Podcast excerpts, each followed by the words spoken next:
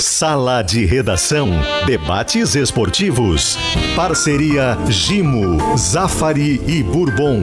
Frigelar. Grupo IESA. Vinícola Aurora. Soprano. Santa Clara. CMPC e KTO.com. Pedro Ernesto Denardim. Olá, boa tarde. Uma hora cinco minutos no Brasil, sete horas cinco minutos aqui no Catar. Muito obrigado a você pelo carinho, muito obrigado pela sintonia. Está começando um sala de redação num dia que não tem jogo de futebol na Copa do Mundo. É, essa coisa é difícil de acontecer, mas enfim, aconteceu, né? Então, vamos lá para um programa sem uh, para um programa num dia que não tem futebol. Mas está acontecendo uma entrevista extremamente importante nesse momento com o segundo grande jogador brasileiro, Vini Júnior, que José Alberto Andrade e Eduardo Gabardo estão acompanhando. E, suporte, né? Posso ouvi-los? Está perguntando. Os mais jovens. Mas do quinteto ali tem um cara que está precisando de um suporte, está um pouco ansioso, que é o Rafinha, que ele não fez gol ainda. Vocês têm conversado com ele, têm acalmado ele, ele mesmo admite uma certa ansiedade? Ah, é normal, né? O atacante sempre quer, quer fazer gol, mas a gente torce para que, no momento importante, o gol do Rafinha pode, pode começar a sair, que comece a sair no próximo jogo, mas que ele que ele está bem tranquilo, que além dos gols, a, a gente quando, quando joga na seleção, a gente tenta seguir melhorando, né? Que é, que é sempre o mais importante, e ajudar a equipe, nem que seja para baixar para defender. O Rafinha tem feito isso muito bem e tem, e tem feito grandes jogos e isso que é, que é o mais importante para a gente. Vinícius, aqui na sua frente, aqui o Wellington Campos, tudo bem, da Itatiaia. Tem um espectador novo ali, você viu o gatinho ali, está tá dormindo aqui. É, você, quando saiu de casa, você prometeu para alguém a Copa do Mundo, ó, conta comigo que eu vou levar o hexacampeonato, vou levar o título. Você fez isso e se, e se prometeu, você prometeu para quem? Ah, não, não prometi para ninguém, né, mas todo o trabalho que eu fiz, todo, todos os anos que eu esperei para chegar nesse momento, eu acredito que tem que, tem que ir passo a passo. No último jogo eu falei que a gente tinha que vencer a Coreia e hoje eu falo que a gente tem que vencer a Croácia e seguir um passo de cada vez que a, que a caminhada é muito longa, faltam, faltam três finais e a, a final mais importante é sempre o próximo jogo e o próximo jogo é, é contra a Coreia, a gente tem que estar tá, contra a Coreia, não, contra a Croácia, a gente tem que estar tá preparado para para nos momentos importantes saber sofrer também e nos momentos que, que a gente mais gosta que é, que é atacar, ter a tranquilidade e, e a promessa maior para mim mesmo, para realizar o meu sonho, realizar o sonho da minha família e, e cada dia mais dar mais orgulho para eles. Estamos aqui com o Vinícius Júnior. É, você sempre foi um jogador de muito drible, arrancada e, e continua sendo mas evoluiu bastante em marcação, não é de hoje também, né? É, você se sente hoje tão agressivo marcando quanto atacando, quanto pressionando os adversários? E eu queria que você falasse sobre essa evolução. Quem te ajudou mais? Com quanto tempo você tem evoluído? Ah, eu sempre procuro evoluir, não só aqui, né? Mas como no clube também, onde eu tenho o maior tempo e o Ancelotti sempre me ajudou bastante. E junto com o Tite, que tem que são muito parecidos, se falam bastante. Eu tenho aprendido bastante aqui na seleção também. E sempre que eu, que eu tenho algo para melhorar, eu, eu foco 100% em melhorar o mais rápido possível. E porque no, no futebol, ainda mais no, no de alto nível onde, onde eu jogo, no Real Madrid, não tem tempo para se lamentar e ter que, ter que evoluir, ter que aprender o, o mais rápido possível é sempre, sempre importante. E, e a cada jogo que passa eu tento ser mais agressivo na, na marcação, cada jogo que passa eu tento dar mais assistências e cada jogo que passa tenta marcar mais gols e ter mais importância dentro da equipe. E que eu possa seguir até o último dia da minha carreira e, e poder ajudar a equipe é, é o, que eu, é o que eu mais prezo. Vinícius, aqui à sua esquerda no canto.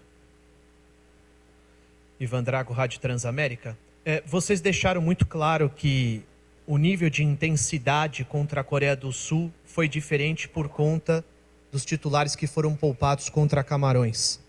É, dá para manter aquele nível de intensidade com o tempo de recuperação que vocês tiveram para essa partida contra a Croácia? Ou até mesmo pensando até o final da Copa, aquele nível de intensidade é, é possível repetir até o final da Copa do Mundo? E que tipo de comportamento vocês esperam da Croácia? Um jogo mais franco ou um time que vai ficar se defendendo contra o Brasil? Eu acredito que o jogo contra a Coreia teve a mesma intensidade dos outros jogos, só que os gols saíram mais rápido, então parece diferente, mas a gente sempre entra com a mesma intensidade.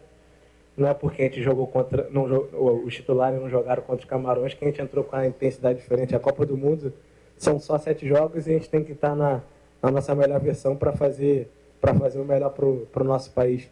E sobre a, sobre a Croácia, não sei como eles vão vir. É, se, se saírem para o jogo é muito melhor, né? Que, que assim fica, fica um jogo melhor para todos, já até para quem, quem quer assistir também. Mas cada um tem sua estratégia e tem que respeitar a estratégia de cada um. Se a nossa estratégia é sair no contra-ataque, tem que respeitar essa estratégia da Croácia é, é ficar atrás e tentar empatar o jogo, tem, tem a sua responsabilidade também. Que cada estratégia tem, tem o seu lado bom e, e para uns é mais fácil, para outros é mais difícil e tem que se adaptar no seu melhor futebol. Ô Vinícius, boa noite. Igor Siqueira do UOL. É, você é um dos perninhas rápidos, né, como o Tite diz, né, da seleção. Eu queria saber se vocês apostam corrida entre si, vocês que são os pontos ali dribladores, para saber quem vai ser o mais veloz em campo. E uma outra questão que envolve o aspecto comercial. É, você chega ao maior palco do futebol mundial, que é a Copa do Mundo, em litígio com a Nike, que inclusive é patrocinadora da seleção é, não está usando a chuteira que é da última coleção deles, enfim, é coisas que já foram noticiadas nos últimos dias. Como é que você quer conduzir essa questão da Nike? Já decidiu que vai trocar de, de parceira? Como é que você vai conduzir essa demanda até contratual que você tem aqui, estando nesse palco aqui? Ah, sobre os jogadores velocistas, a gente nunca, nunca postou a corrida não, mas tem os dados, né? E a gente sempre, sempre brinca um com o outro quem, quem foi o mais rápido. E sobre a Nike eu não posso falar, né, que, que é um, é, a gente tem um contrato e, e, e, somos, somos parceiros e não podemos falar sobre, sobre a nossa relação, como eu não falo da minha relação com meu pai, eu não posso falar da, da nossa relação aqui para vocês. Vinícius, é, Cosme Rimoli do portal R7, é, dessa relação acho que você pode falar até vai gostar. O Carlo Ancelotti disse que você foi um dos jogadores que ele teve mais prazer em formar e ele diz que você é um dos jogadores que mais surpreende ele, dando até mais do que ele pede. Queria saber, que você explicasse essa relação entre vocês e o que, que ele contribuiu na tua evolução como jogador. Acho que contribuiu bastante. Ele sempre me deu a confiança que eu preciso, me deu os esporros que eu, que eu preciso também no, nos momentos certos, quando, quando eu precisei. E, e ele é como, como se fosse um pai para mim, né? Sempre me dá o carinho preciso me dá a responsabilidade também e, e faz de tudo, não só por mim, mas por, por todos os jovens e todos os jogadores que, que ele trabalhou. Sempre, sempre, sempre encontro com o Ronaldo também, né? O Ronaldo sempre fala que o Ancelotti foi o, o melhor treinador dele e eu acredito que não só pela parte técnica, na, na parte tática, mas sim pela parte de de saber viver com o atleta e saber como lidar com, com grandes jogadores. Eu acredito que, que ele sabe fazer isso muito bem. Quero mandar um grande abraço para ele também. Ele sempre, sempre me, me envia muitas mensagens e, e fico feliz pelo, pelo carinho dele. Vinícius, aqui à tua esquerda, Fábio Azevedo, da Rádio JBFM. Queria que você falasse um pouquinho da tua infância, que você disse que tem um ídolo como o Neymar, está do teu lado, você via ele jogando já a Copa do Mundo, agora você está jogando com ele. É muito diferente hoje jogar uma Copa do Mundo, estava ali assistindo, você imaginava que seria assim, viver esse, essa inspiração para crianças? O Neymar foi para você, você para ser para outras crianças também? A gente sempre sonha em chegar no, na seleção brasileira. Acho que todos os brasileiros sonham em estar na seleção brasileira, sonham em estar na, na Copa do Mundo e, e eu tive a sorte de, de jogar com, com o meu ídolo e, e mesmo tão, no, tão novo ele me dá, me dá todo o suporte que eu preciso. Acredito que não, não tem lugar melhor para eu estar. E, e seguir, seguir o, o caminho dele é, é, sempre importante. Um jogador que está próximo do, do Pelé né, em, em gols, um jogador que, que, se Deus quiser, vai trazer o Hexa para a gente e a gente possa seguir, seguir nessa, nesse caminho e, e ir com tudo em busca do Hexa. Vinícius, aqui. André Galvão, SBT. Eu queria que você falasse sobre a identificação que rola de muita gente com você. Você é um cara que representa a sua história, você representa, claro, seus familiares, seus amigos, mas tem um país inteiro que olha para você e, e, se identifica com você pela forma como você saiu e por tudo que você já fez. Como é que é isso para você representar o sonho de tanta gente? Ah, eu fico muito, muito feliz e honrado por isso, por, por ter um país inteiro torcendo, torcendo por mim, onde eu já passei muita dificuldade, né? Sair com, com 18 anos para o Real Madrid, onde ficar longe da, dos meus amigos, da, da onde eu sempre, sempre vivia, é sempre um pouco complicado. Mas o Brasil sempre esteve junto comigo, sempre torceu muito por mim, sempre fizeram de tudo para ver a minha felicidade. Eu fico feliz de, de poder representar cada um deles aqui e que sou, sou um moleque sonhador como, como todos eles são, como todos eles foram também, né? Em, em poder fazer o bem para todo mundo. Eu sempre tento ser, ser alegre aqui na, na frente de, de todo mundo e isso é muito importante para eles. Oi, Vinícius. Leandro Quesada, placar aqui em cima. Tudo bem? Tudo bem? Vinícius, é, Conte um momento para gente que você teve com o Neymar, de uma conversa, né, de um papo de boleiro de vocês ali, que você possa contar, claro, que, que você carrega para a tua carreira. Você fala, pô, que legal ter ouvido isso do Neymar. Que você considera que foi importante a ponto de carregar isso para sua carreira e um dia, com toda a tua experiência, né, que você vai construindo na tua carreira, tentar passar também para os novos Vines que virão por aí. Ah, que ele me falou que a, que a Copa do Mundo é diferente de qualquer outra competição e, é, e agora estou vivendo isso e sei o quanto a, a Copa é importante para o nosso país, quanto a Copa é importante para todo mundo. E, e, ele me falou isso, eu sempre levei comigo e, e não sabia o, o, tamanho, né, por não ter nunca jogado, mas quando é, tocou o hino eu, eu vi sim a, a diferença que é de jogar a Copa do Mundo pelo, pelo seu país. E, e ainda mais pelo Brasil, né? Que é o país que tem, que tem mais título e, e todos querem, querem vencer. E eu fico feliz por, por estar aqui representando cada, cada brasileiro e por estar jogando com meu ídolo, jogando com, com grandes amigos que eu tenho aqui. E, e sobre a, a, a união da nossa equipe possa, possa nos levar no, no lugar muito alto. Vini, aqui.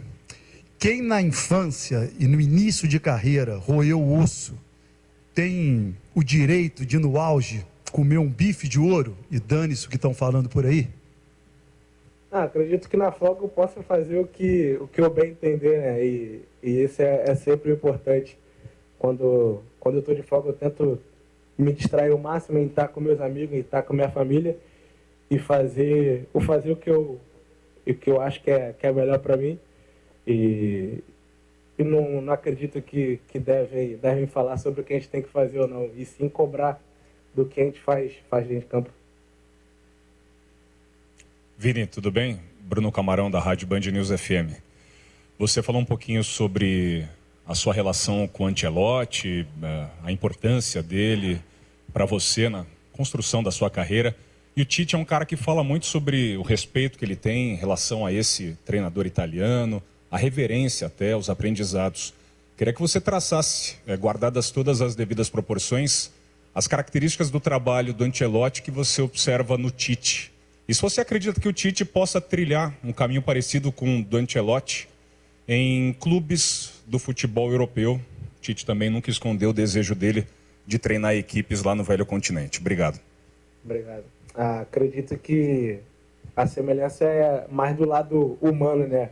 De, de ter a consciência do, do que é o melhor para o jogador, que é o melhor para a gente dentro do, dentro do elenco, e de entregar tudo muito fácil para a gente, para quando chegar dentro de campo a gente ter não só uma opção que é, que é a opção do, do improviso, mas sim muitas opções de, de, de a gente saber o caminho do, por onde ir. É, isso, é, isso é muito importante. E sobre o Tite e a, a clube da, da Europa eu desejo o melhor para ele depois aqui na seleção. Se Deus quiser, termina o ciclo aqui com, com o título que merece bastante depois de, de um longo trabalho onde sempre foi, fez o melhor para a gente, onde fez o melhor para o nosso país. E perder só três vezes né, é, é muito complicado, acho que nenhum treinador conseguiu isso. e que, que é, agora a gente tem, não pode perder mais e, e se Deus quiser vai terminar o, o ciclo só com três derrotas. Vini, continua olhando aqui para esse lado aqui. Zé Alberto, Rádio Gaúcha. É, Vinícius, é, o, foi é, dito aí pelo teu xará que o Alexandre hoje treinou ainda com restrições, mas participou do tático. Qual é a importância que tem do Alexandre voltar ali pelo teu lado? E qual a diferença que tem? Qual é a importância de ter o time da estreia, que foi aquele time que o Tite escolheu, talvez até por uma semelhança Sérvia com, com Croácia, eles são de regiões próximas ali, da antiga Iugoslávia. E a importância de ter o Alexandre de volta no time titular ou não tendo, o que, que muda aí para jogar com o Danilo novamente? Ah, acredito que a, a importância não só do Alexandre, mas de, de todos os jogadores estarem 100% é, é muito importante para o nosso elenco, para a nossa cabeça, para a nossa tranquilidade também. Quem, quando tem um jogador lesionado é sempre muito complicado, o jogador não pode fazer o que mais gosta e, e não ter o, todos os jogadores junto com o professor é, é, é muito complicado para ele fazer as escolhas. Mas acredito que quem jogar ali na, na posição vai dar, vai dar o melhor pelo, pelo nosso país e, e a gente tenta, tenta com o Danilo eu tenho que, que ajudar um pouco mais, né? Porque joga na posição diferente, mas sempre faz muito bem aonde o Danilo joga, ele sempre faz, faz grandes jogos. E como fez no último jogo, não sei quem vai jogar, mas quem, quem jogar com certeza vai, vai dar seu, o seu melhor pra gente. Aqui, Vini, Isabelle Costa, R10 Score. Queria te perguntar primeiro sobre esse chute de três dedos que você aprendeu com o Modric, que você até falou em uma entrevista que o Neymar reclamou, estava reclamando com você, que você estava fazendo muito. Queria que você pudesse falar sobre isso. E também queria te perguntar se já caiu a ficha para você e também para o Paquetá, porque vocês fizeram uma publicação nas redes sociais e você até compartilhou falando que estava muito feliz de viver esse momento com ele. Já caiu a ficha para vocês do Ninho do Urubu para uma Copa do Mundo, fazendo gol já? Isso já caiu na, na cabeça de vocês? Ah, o Moles, como eu falei antes, né, ele sempre, sempre me ensina, não só dentro de campo, como fora de campo também. E dentro de campo ele pôde, pôde me ensinar esse, esse passe de três dedos que cada dia mais eu venho aperfeiçoando o meu jogo e melhorando para que eu possa ter um leque maior de, de opções para fazer nas, nas, minhas jogadas. E sobre o Paquetá, o Paquetá é um, um irmão para mim. E quando eu saí do Flamengo, eu falei que a gente ia viver coisas muito maiores. E chegar aqui e no mesmo jogo eu fazer o gol e ele fazer o gol também, eu fico, fico muito feliz e, e, e a realização de um sonho para gente, que a gente batalhou bastante para chegar nesse momento. E eu nem posso falar muito, não me emociono, então vou parar por aqui. Tá aí o Vinícius Júnior, esse trecho aí da entrevista dele, vamos seguir é, acompanhando aqui Pedro e demais amigos do Sala e depois trazemos mais um resumo da entrevista do atacante brasileiro. Muito bem, entrevista então do Vini Júnior, jogador da seleção brasileira. Destacar o que é dela, hein, Maurício? Da parte afora aquela que quando o cara é muito perto do protagonista, como ele vive hoje, boa parte das perguntas são perguntas de aprovação, né? Que ele só precisa dizer sim e segue a resposta. É isso aí. É. E, e a resposta que demandou dele mais elaboração foi até bem feita. Pro, o, o repórter não, não quis confrontá-lo e disse assim: escuta, quem roeu osso quem praticamente passou fome, pode comer bife de ouro. Ele abordou com inteligência o assunto, né? né? Tipo, eu não estou te fazendo uma proposta agressiva, mas eu tenho que te perguntar sobre isso. É. E o Vini Júnior foi na mesma levada, disse sim. É, é, é, o meu dinheiro, basicamente é isso, né? É o meu dinheiro, é meu comportamento, é o meu suor. Achei que devia e fiz. E vou dizer para você, Pedro, que o, que o Vinícius Júnior tem trabalho uh, social lá na, na, na região de onde ele veio. E ele está autorizado a pegar o dinheiro dele, sim. Embora não fosse assim no mundo ideal do politicamente correto, neste momento do Brasil, alguém comer bife de ouro, ele sabe o que passou. Ele sabe quanto custou cada real e cada euro que hoje ele ganha com o suor do seu talento. E ele sabe o trabalho que faz para pessoas que viveram o que ele viveu. Então, Tá certo, Vinícius Júnior. É, eu até acho. Diogo, deixa eu só lembrar que logo após o primeiro depoimento sobre isso, nós vamos voltar com o Zé e o Gabardo para que eles nos dêem uma ideia assim daquilo que está acontecendo na seleção brasileira, porque, enfim, depois da manhã tem jogo, né? É, eu, eu, eu até acho que essa questão da carne com fio de ouro, enfim, eu acho que acaba passando assim uma imagem em alguma medida de ostentação que eu acho que no caso do Brasil não, não, não casa, entende? Assim, de mesmo um menino pobre que chega num, no topo da carreira é, enfim, é um que chega no topo da carreira. Outros tantos, milhares, milhões, não vão conseguir chegar no topo da carreira.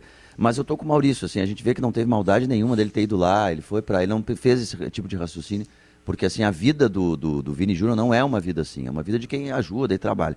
Mas o que me surpreende, Pedro, Maurício, amigos, o que me surpreende no Vini Júnior e a entrevista dele é bem nessa levada, é que ele é uma geladeira, Pedro. Essa é uma Copa do Mundo que os nervos estão atrapalhando. Os, os, espanhóis erraram pênalti de um jeito absurdo. Bus Busquets errou oh, pênalti, o cara. O Messi no primeiro jogo. E aí a gente vê o Vini Júnior frio, jogo. calculista, a bola para na frente dele, sai o gol, a entrevista é a mesma coisa. A frieza é muito importante para um jogador. Quem chama? Zé Alberto para dizer que a entrevista foi interrompida porque o gato saltou, o gato saltou em cima da mesa. E aí parou, a entrevista tá parada porque o gato saltou. Agora o Vinícius Rodrigues, o assessor, pegou o gato do jeito que se pega gato, pelo pelo por cima, e soltou ele no, é pra, no chão. Para contextualizar, tem gatos por todos os lados, né? Aqui em Doha, é, especialmente aqui no centro de treinamentos da seleção, né, no Media Center, na sala da entrevista, no estacionamento. Os gatos circulam por todos os lados. E esse aqui é tem malandro, um... subiu em cima da mesa da coletiva, no meio da coletiva. Tem um que mora aqui na sala de imprensa que o nome já é o Hexa. Botar, e o de fora, que circula no estacionamento, botaram o nome de Adenor. Eu, eu já vi esse gatinho lá no, no CT da seleção. Reza a lenda que Mohamed, o profeta, gostava de. tinha predileção por gatos. Então, assim, ninguém mexe com gato. Que pode tem encontrar um gato no restaurante chique no. É. Tem, tem é passagem de gato salvou, no Corão. É Olha que só. o gato salvou Maomé de uma picada da serpente. Por isso ele foi abençoado. Eu tenho um gato lá em casa que quando eu estou fazendo televisão de casa, ele daqui a pouco ele entra na frente da câmera e fica aparecendo. O nome dele é Pepe. Ah, bonito. É nome isso, de craque, né? E aquele é. festival de On no vídeo isso, da RBS isso, TV. Isso. Tá. O Potter, tu quer dar uma ideia da, da, entrevista do Vini? Não sei se tu chegasse a ouvir toda. Todas essas entrevistas, né, Pedro? Boa tarde a todos no Brasil. São, são podem ter pega-ratão, né? Eu fico primeiro preocupado sempre com pega-ratão para dar para o adversário. Vinícius Júnior não deu nada para o adversário. Né? Não vai afetar nada o mundo da Croácia. Respeitou, fez tudo o que fazer. Aliás, elogiou o companheiro de equipe dele que está ensinando ele a dar aquele passe magistral de três dedos, que é o Modric, né? Que ele vai enfrentar na sexta-feira, então nisso foi tranquilo, né? Uma outra polêmica que estava circulando bastante e continua circulando é sobre a carne folhada a ouro, né? Ela não é banhada e nem mergulhada e nem é de ouro, ela é folhada a ouro. Ele deu uma resposta que os jogadores vêm dando, né? Que ele, na hora de folga ele vai fazer o que bem entender, enfim. E ele foi muito educado, foi, né? não, não, não, transformou ainda a polêmica. Até a pergunta Isso. do repórter foi, foi meio opinativa, né? Ela, ela meio que já deu para o Vinícius Júnior uma possibilidade dele vir no mesmo tom do repórter e ele apaz, né, apazigua ou apazigua, me ajudem, vocês que sabem mais que eu, né, o ambiente, né, é, apazigua o ambiente, fica deu, né? sereno, né? né? Exatamente, então o, o Vini não foi para sair. Então uma, a gente descobre um pouquinho mais desse carinha aí, né? Que é um grande jogador de futebol, tem muito futuro pela frente, parece absolutamente centrado, passou por um teste no Real Madrid que muitos não passariam, Pedro. Sim. Muitos não passariam. É foi pro Real Madrid B, aprendeu, lidou com aquilo ali e agora está fazendo gol em final de Champions e, se Deus quiser, vai fazer gol em final de Copa do Mundo também. Potter, tu foste jornalisticamente observar e comer a carne de ouro. Se eu te desse um churrasco feito pelo Maurício Saraiva e um com carne de ouro, tu gostarias ou tu escolherias, escolherias qual? O meu só Sempre. pela amizade que tem por mim. Não, sempre. A carne é a mesma, viu, Pedro? Deixa eu até dar o um relato assim. O, o, ouro não muda nada o gosto da carne. É absolutamente. É, é o show, né, Potter? É o show, tem o show dele, né? Esse cara é um, é um astro da internet há muito tempo. Há muito tempo, não. Desde 2017, há cinco anos, há meia década porque o jeito que ele salga a carne, ele é um personagem, todo mundo imita ele, brinca com isso aí, né? E ele teve uma ideia de circular aquilo lá com, com ouro de 24 quilates, uma camadinha que não interfere nada no gosto, não deixa melhor a carne, enfim, a carne é muito boa, de altíssima qualidade. Aquela que eu te servi na boca, Pedro, antes da gente vir para cá, exatamente Sim. igual, da mesma raça. Eu sei. Né? A carne é deliciosa, mas enfim, é, as pessoas pagam pelo show realmente, né? Pagam pela exposição, pagam para tirar foto no Instagram, porque não muda nada, absolutamente nada. Tá, para quem ligou agora no sala de redação, é importante que os repórteres escalem a seleção brasileira. É a né? questão Porque... do Alexandro, né? Que o, é. o, o, o, Zé levantou. Ele também fugiu dessa, né? Para o Vinícius Júnior. Ele também fugiu dessa, né? Que ele falou assim: jogue quem jogar. Nem isso ele deu para a Croácia. Não, ele, ele, ele dá respostas curtas. A melhor maneira de não se complicar é o cara não estender demais. Mas imagina, ele nasceu no Rio de Janeiro, num ambiente de tensão, aquela tensão natural de quem, olha, na dúvida fale menos, É. na dúvida eu não vi. Tem a história do X9, do, do, do denunciante. Rapaz, faz o teu só, o que tu não viu, não viu, o que tu viu e não precisava ver também não viu. Então ele tem essa cultura para levar para toda a situação que ele imagina. Isso aqui tem, isso aqui tem casca ou casca. Não vou. E faz bem. É melhor. Só tem, Se Alberto, só tem tem definição, tu, tu bancaria o time, não? Bom, Eu acho que só a, tem uma informação dúvida. que foi, terminou, só para informar, terminou a entrevista do Vinícius Júnior. Na última pergunta até foi do Eric Faria. E foi também nesse sentido de que haverá é, possivelmente uma repetição de time do Brasil. Se não o time da estreia com o Alexandro, uma repetição do time contra a Coreia com o Danilo e o Militão nas laterais. Então a repetição ela é quase que inevitável, ela é quase que um- uma certeza.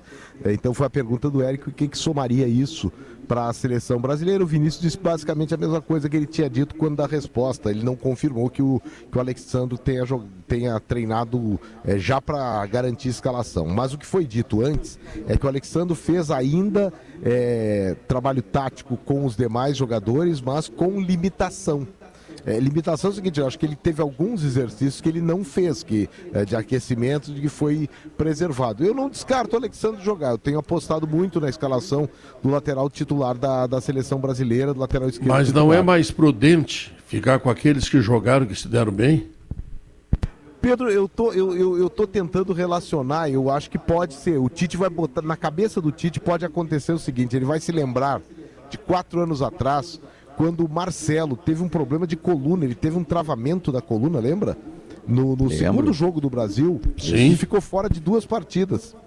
E quando voltou, ele voltou exatamente nas quartas de final. E pelo lado esquerdo, e o Felipe Luiz tinha jogado bem no lugar dele.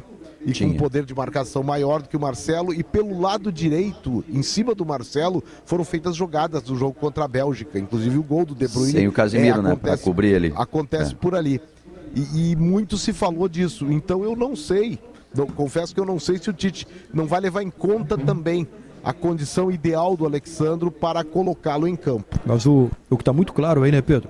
É, é que do meio para frente, o Brasil tem o seu time titular, é, novamente com força máxima, e nisso o Tite não mexe. Casemiro, Paquetá, Neymar, Rafinha, Richarlison e Vini Júnior.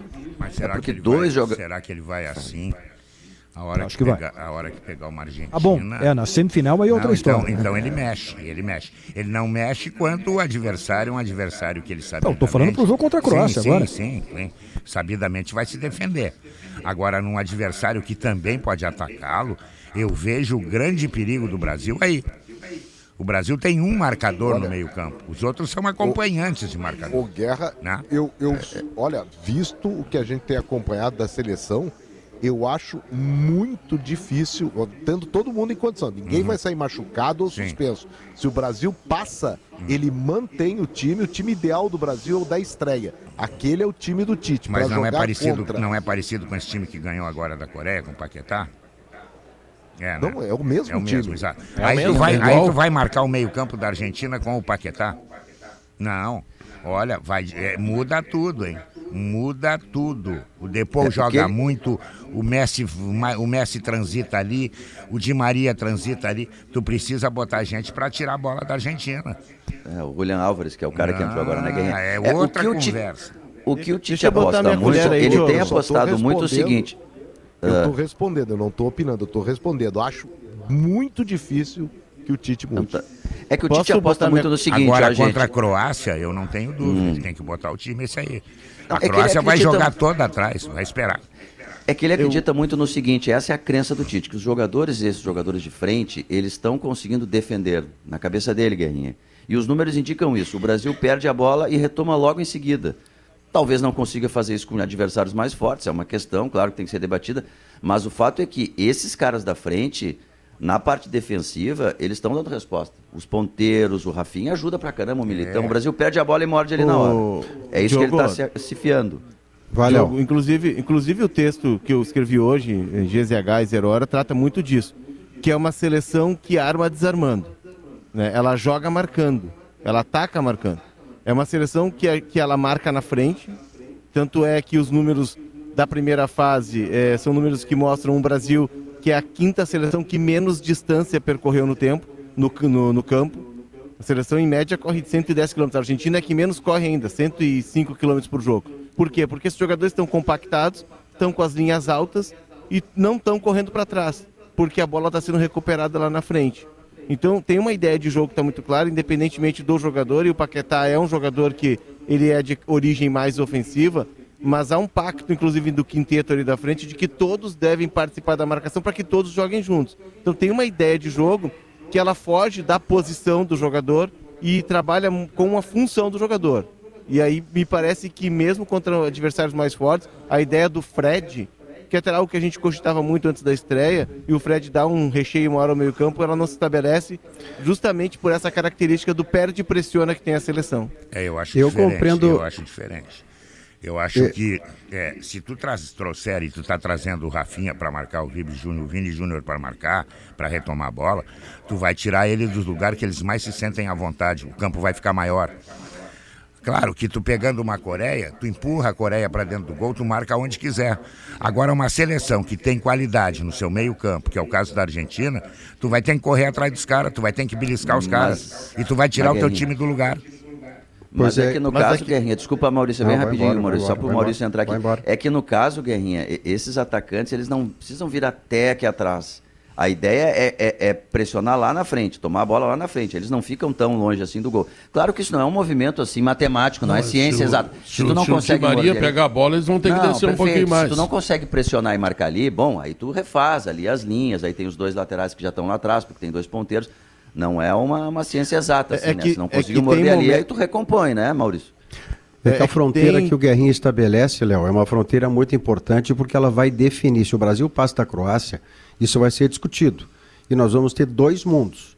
Um mundo, que é esse da lógica do Tite, do qual eu participo assinando para o pior e para o melhor, que é eu vim até aqui desse jeito, o meu time consegue marcar com esses caras e eu não vou mudar o meu desenho agora em meio à Copa, porque é a Argentina. E aí eu vou ter o bônus da vitória ou o ônus de não ter tido o cuidado que o Guerra acaba de trazer. Mas é um cuidado que cabe como discussão, embora eu entenda, viu, Guerra, que se o Brasil até agora se desenhou dessa maneira, se repetiu dessa maneira, e mesmo não enfrentando nenhuma Argentina, nada, nada parecido com a Argentina, ele consegue se defender bem, não haveria razão a essa altura para você defender junto aos seus jogadores de mudar o desenho tático em função de um time que também tem que se preocupar com o seu. Mas Maurício, a Argentina mas- tem que se preocupar é- no Brasil. ele- ele achou é que o Pedro Álvares não vai e o acontecer Fernandes. esse jogo, Pedro.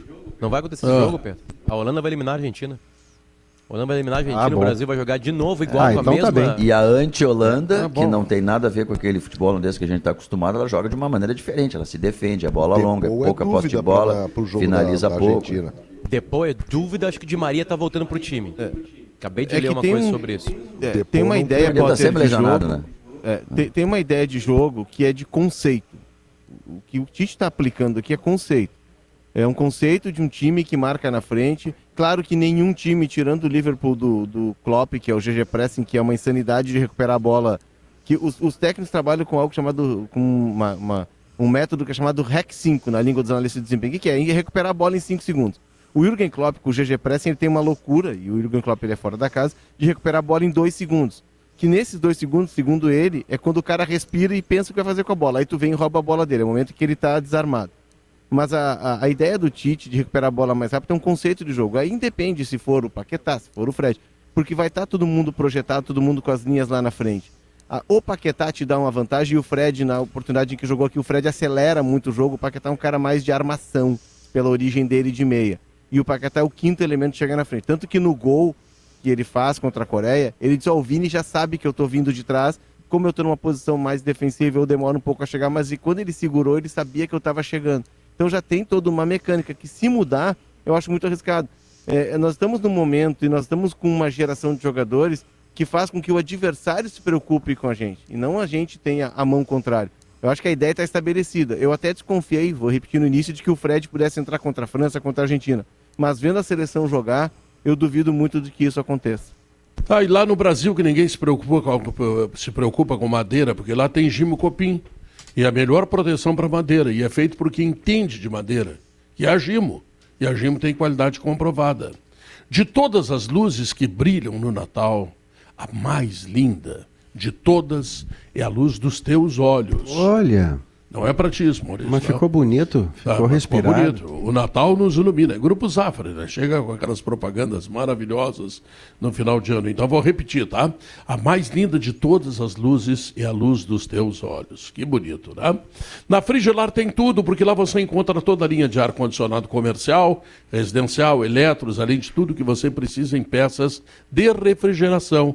Acesse agora o site frigelar.com.br. A seleção de ofertas do Grupo IESA está aí, né? Fim de ano, olha, vamos aproveitar, hein? Super ofertas que escalamos para você sair de carro novo.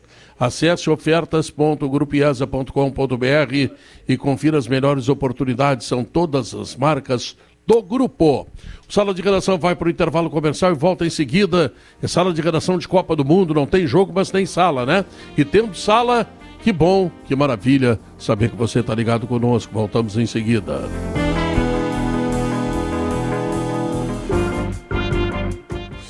Somos a Santa Clara e queremos estar sempre no seu coração. Antes de estar na sua mesa, somos a Santa Clara e queremos estar sempre no seu coração. Antes de estar na sua mesa, somos a Santa Clara. A Santa Clara deseja um Natal com tudo de melhor e ano novo repleto de planos para o futuro. Na Frigelar tem ar-condicionado que controla a temperatura apenas com a sua voz. Sim, isto é possível com o ar-condicionado Extreme da Springer Midea. E ainda possui a exclusiva tecnologia inverter, o que garante economia de energia de até 70% e baixo nível de ruído. Garanta o melhor ar com a Springer Midea e a equipe especializada da Frigelar. Frigelar, há 56 anos ouvindo você. Acesse frigelar.com.br. Na Frigelar tem. A revoada dos cupins é um processo de acasalamento para formar novas colônias. No fim do dia, atraídos pela luz artificial, eles fazem o voo nupcial, descendo até o solo e rompendo suas asas para formar um novo casal real. Em seguida, eles encontram uma fonte de celulose, que geralmente é a madeira, para cavar uma câmara nupcial e iniciar sua nova colônia. Gimo Cupim, feito por quem entende de madeira. Gimo, qualidade comprovada.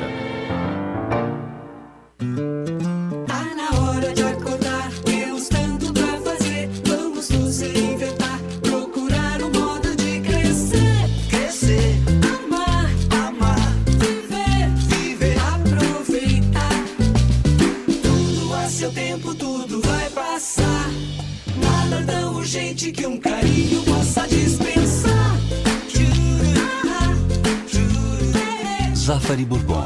Economizar é comprar bem.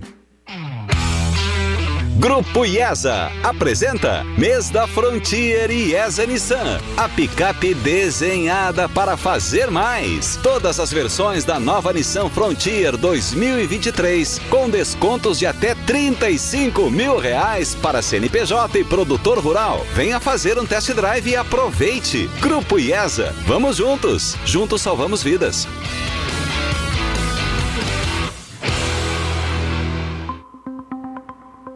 Atenção! Chegou a sua vez de trocar a parabólica antiga pela digital. Então, se você é beneficiário de programas sociais do governo federal, não perca tempo. Você pode ter direito à instalação do kit gratuito da nova antena digital na sua casa. Não fique sem sinal. Ligue agora mesmo para 0800 729 2404 ou acesse sigaantenado.com.br e peça o seu.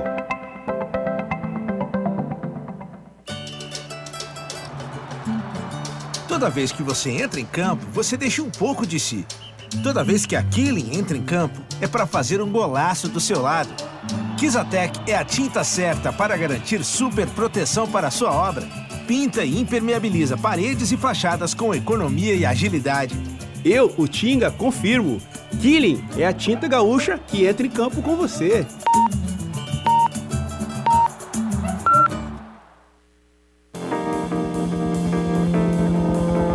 Estamos de volta, esse é o Sala de Redação e eu tenho algumas indicações para a festa de fim de ano, como por exemplo, Boa. eh, o arroz Blueville, Maurício.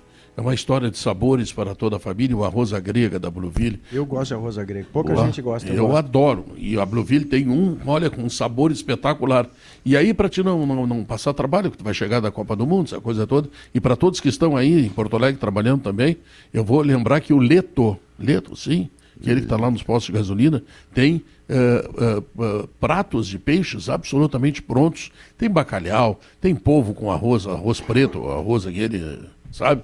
É, tem coisas maravilhosas. Então, vamos fazer o seguinte: vamos simplificar o Natal para você não trabalhar muito, para poder abraçar seus amigos, sua família e tal. Blueville, o arroz à grega, tá? E aqueles pratos deliciosos que só o Leto sabe colocar na sua mesa, tá bom? Então, tem ali, eh, na- tem naquele posto ali da, da Carlos Gomes, lá perto da Protásio, tem no posto ali do lado da RBS, tem no ex-posto do Figueroa, que é a Casimiro de Abreu, tá? Tem um também no shoppingzinho ali na, na Praça da Enqual. Enfim, tem leto por todos os cantos e você não pode perder esta delícia e passar o Natal, sabe? Só saboreando, né, Maurício? Sem trabalhar, acho bom. sem preocupação, sem nada. Sim, até Maurício, passar. Maurício, de- deixa eu te Leto perguntar. Seafood. Leto Seafood, é. Maurício, deixa eu te perguntar uma coisa. Eh, que tipo de preocupação a Croácia pode te dar? Ou nós já estamos preocupados mesmo com a Argentina? Não, bom. Primeiro passo para nem ter que se preocupar com a Argentina é não se preocupar com a Croácia. Qualquer salto 12 numa competição curta de um jogo só para decidir e que você parte do Esse princípio que já passou. é o salto 2, né? Esse é o salto que a casa oferece. Que fala árabe, esse fala É, árabe. esse é um salto árabe que eu acabei É de que o Maurício- adquirir hoje. pra- Maurício comprou um tênis aqui, de ó, corrida, Guerrinha, de aqui. corrida, Eu de corrida. botar o cara e a passagem. Há essa É de possibilidade coi- hoje, fiquei Nós curioso. estamos, nós estamos na favor. contramão, eu, Maurício. Maurício está comprando, eu estou vendendo. Não dá para mostrar que vira propaganda, o Potter, porque tem marca e tudo, mas é um tênis de corrida de, de boa qualidade e confortável. Mas preocupado com a Argentina já, primeiro que a Argentina tem que se preocupar antes com a Holanda. E tem que se preocupar bastante, Que né? tem Porque é jogadores do meio assim. para frente, tipo o Memphis Quem se Depay. preocupa mais, o Brasil com a Croácia ou a Argentina com a Holanda? Argentina com a Holanda. Mas isso é na relação de cada um de cada jogo, pela dificuldade do jogo. Mas a Croácia, por exemplo, vai ver amarelo, vai ver aquele time bonito, o 4-3-3, e ninguém treme. Ninguém se assusta. O que os caras vão fazer, porque são uma seleção envelhecida, é tentar levar o jogo. Esse cara do Real Madrid, que são croatas, não treme, né? Não, o Modric é do Real Madrid. Vai tremer por quê? É, eu sei. o, o Perisic, Purisic, Perisic, Perisic, é, Perisic. Kovacic. Esses caras Joga todos jogam, jogam Liga jogador. dos Campeões, que para eles, com os clubes grandes, são cam- campeonatos feito Copa do Mundo, e não vão estranhar o Brasil. O que eles sabem eu é que eles sou jogam. croata e tô com artrite. agora, Eles, meu pai, eles correram, Pedro, duas horas para ganhar do Japão e foram é ganhar ponto. só nos pênaltis. É. Eles são os primeiros a saber, porque é tudo nego velho, que eles não têm fôlego para bancar a intensidade do Brasil. Eles têm que levar o jogo. Levar o jogo. O Brasil é que tem que tentar botar um ritmo tão alucinante que a Croácia sinta. E se tu levar Mas sem em conta- salto, sem saltinho. Porque essa questão física ela está pegando muito nessa Copa. Se tu levar em conta eh, que a Croácia, na prorrogação, quando tira o Modric e o Kovacic, que é um baita jogador, é um baita jogador, o esteio daquele time ali, ela tira as duas, duas estrelas, fica só o Perisic. E aí, Pedro, Time ela melhor. some no jogo, sabe? Eh, o adversário some. A Croácia cresce quando essas duas estrelas saem por uma questão física. Então isso vai pegar demais, vai pegar demais nesse jogo aí do Brasil. Agora, Guerrinho, eu tive que engo- engolir uma esponja aqui de lavar louça, porque ontem eu chamei o treinador português de louco. E eu cheguei à conclusão que estão mentindo para mim, Guerrinho. Eu cheguei aqui e os caras me disseram o seguinte: a Suíça não toma gol. Ah, tá, olha que, olha Mas que é, tu, te lembra, tu te lembra que eu falei, o bom para Portugal é fazer um gol cedo. E Aham. foi, fez o gol cedo, né? E aí tirou a Suíça do lugar. A Suíça voltou para o segundo tempo tomando 2 a 0 e não mudou seu comportamento, seguiu da mesma forma. Aí tomou o terceiro. Aí tomou o quarto, aí fez um. E aí, bom, aí, aí já tinha ido para o saco. Eu, eu concordo, Pedro, é, é, contigo. Eu acho que o Cristiano Ronaldo, mesmo não sendo mais o Cristiano Ronaldo que era, a idade chegou, tanto é que ele vai jogar num lugar agora é muito mais por dinheiro do que, do que por, por profissionalismo, né? É, mesmo que ele não deixe de ser profissional.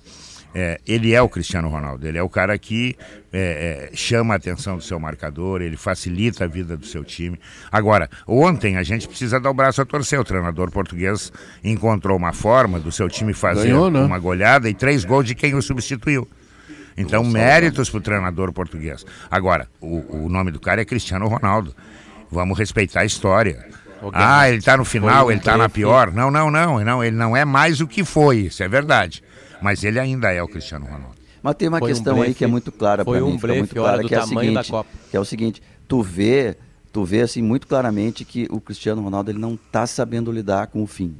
Ele não está sabendo lidar com o final da carreira, porque Portugal jogou Não, uma é natural- difícil, né? Não, mas é que alguns sabem de outra maneira. Agora, ele assim, ele tá, ele tá perturbado com isso. Ele briga com o técnico do Manchester, do Manchester United, ele briga com o seu treinador. Ontem eu estava no jogo, Pedro. Termina o jogo, o Fernando Santos leva os jogadores para vibrar com a torcida, que nem o Renato faz com o Grêmio lá na fim da goleira. E ele não vai, ele não obedece, ele sai correndo pro vestiário. Quer dizer, ele não está sabendo lidar com isso. E a maneira como Portugal jogou, com tranquilidade, com bem, feliz, indica que o vestiário aprovou a, a ideia dele não ser titular. Porque é o que o Portugal jogou ontem, com uma facilidade. E quando o Cristiano Ronaldo entra em campo, os jogadores não necessariamente o procuram a todo instante. Né? Então tem uma questão interna ali que eu não- a gente não conseguiu pescar daqui, mas o Fernando Santos, que tem cacife para fazer esse tipo de mudança. É questão percebeu. técnica, Diogo. Por incrível que pareça, é uma questão tética, té- técnica e tática. A gente está falando que é uma Copa de, de preparo físico. Né? É, é, o craque ele fica no time sem marcar, se ele resolve. O Mbappé não marca ninguém, só que ele resolve. O Messi marca pouquíssimo, só que ele resolve. O Cristiano Ronaldo não resolve mais. Não vem jogando. A gente não vem criticando o Daniel aqui, o Daniel Alves, quando foi convocado. É quase a mesma coisa. A diferença. Aliás, o Cristiano Ronaldo agora está desempregado. Neste exato momento está desempregado, ficou desempregado durante a Copa do Mundo e não vinha jogando no United. A questão é, por incrível que possa parecer, é técnico-tática. O cara que entrou fez três gols. É Agora isso, o é simples. episódio Na em verdade, é si. isso aí. O episódio em si, né? Eu tava no jogo que é a, a, Não, o não, meu não. texto é, é, pra o zerar. jogo, é o jogo que, que, que, que ficará assim, de- digamos assim, como o monumento principal da história do Não, é incrível, assim, primeiro a imagem dele na reserva. Eu jamais imaginei que eu ia ver Não, aquilo. tem uma imagem, Eu- eu vi- Diogo, tem uma eu imagem ta- mágica, Diogo, na hora do hino, que tem, vamos lá, faz de conta que são 100 repórteres fotográficos, tá? 85 estão virados pro banco pra tirar foto do Cristiano Ronaldo na hora do hino de Portugal. E os outros estão virados pro campo. Eu tava lá no, no- eu tava lá no estádio, meu texto para Zero Hora hoje foi só sobre o Cristiano Ronaldo, enfim.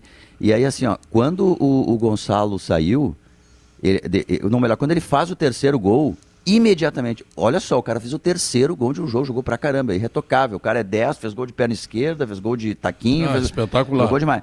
Forte, 1,86m. Quando o cara faz o terceiro gol, o estádio in- na hora começa a gritar Naldo, Naldo. Quer dizer, os caras estavam achando ele um usurpador ali, por estar no lugar dele. Tinha um indiano do meu lado, Potter, que quando o Cristiano Ronaldo entra e consegue fazer o gol, ele chora. E aí quando o VAR anula, ele dá um soco no cimento. É uma, uma coisa inacreditável, assim, o, o estádio o tempo inteiro pediu o Cristiano Ronaldo. E não, eles não estavam, o estádio não estava torcendo para Portugal. Estavam torcendo para o Cristiano Ronaldo. Não, E não jogando. Nunca tinha Mas visto nada do gênero assim, nunca vi. é, mas tem uma questão aí, Diogo, que o técnico Fernando Santos, ele não é louco nem nada. Primeiro que ele está acompanhando, ele está vendo. E a gente está observando que a cada temporada o Cristiano Ronaldo vem caindo. Né? Me parece que agora ele, é, ele demora em entender que o ciclo dele está se encerrando. Acho que a vaidade dele impede isso de, de entender isso. Mas tem um, um ponto que é o seguinte: o Fernando Santos certamente tomou essa decisão e ele sabia que tinha o respaldo do grupo, né? Porque o grupo, se tu tem um jogador que define, se tu tem um jogador que é super estrela, o grupo não vai permitir que o técnico tire. Alguém vai encostar e vai dizer. E o Fernando Santos toma essa decisão e ele está sabendo que o grupo está fechado com ele.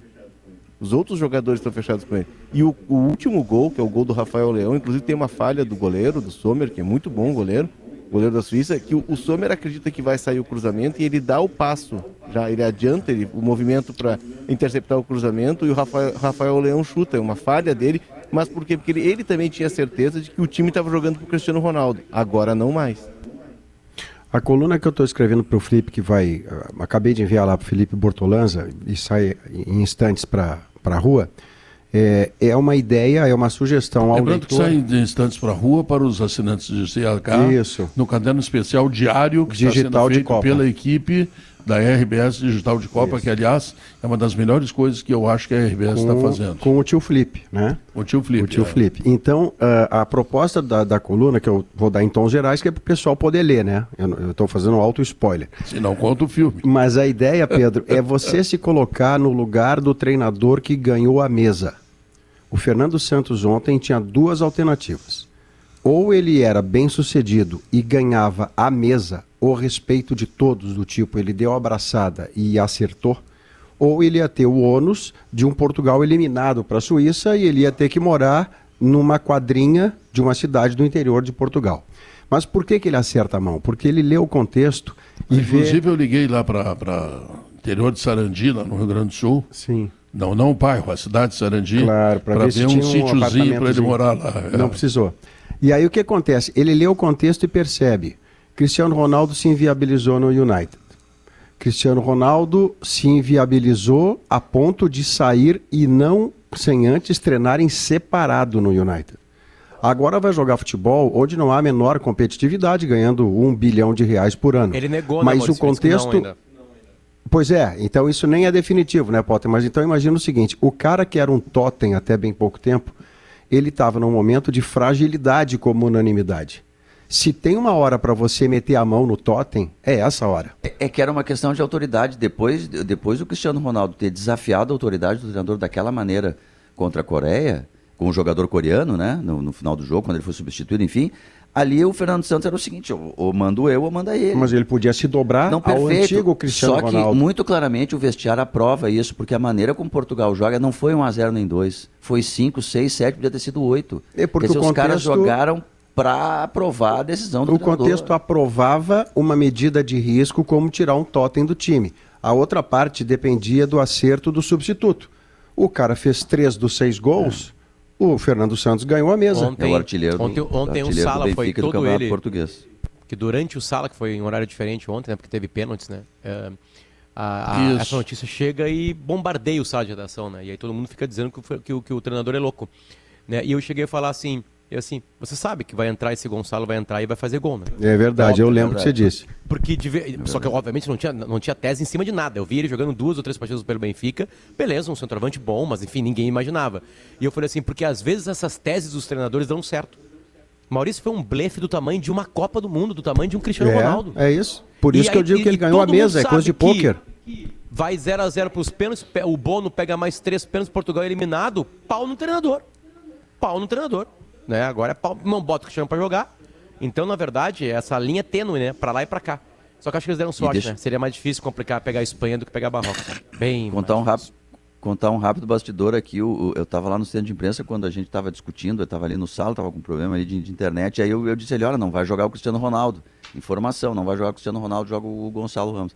E aí a gente deu todo o debate. O Roger Flores, o comentarista do Sport TV, ele sabia antes das escalações e avisou ali.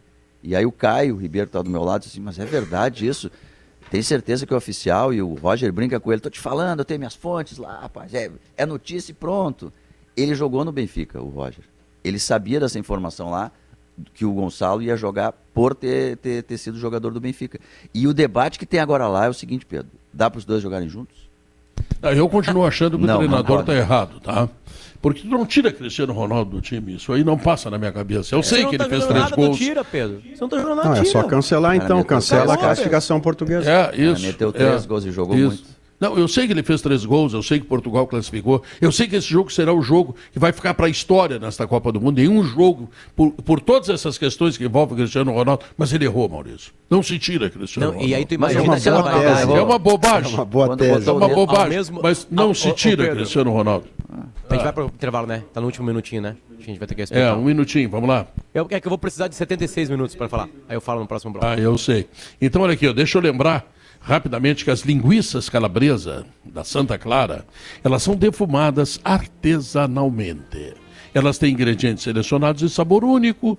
No aperitivo, na pizza, na feijoada e até no cachorro quente, elas deixam tudo muito mais saboroso. Santa Clara, há 110 anos a gente faz as melhores delícias para você fazer tudo melhor. Com o programa de fomento RS Mais Renda, a CMPC dá suporte para o produtor rural iniciar no cultivo de eucalipto e diversificar sua renda. CMPC, renovável por natureza.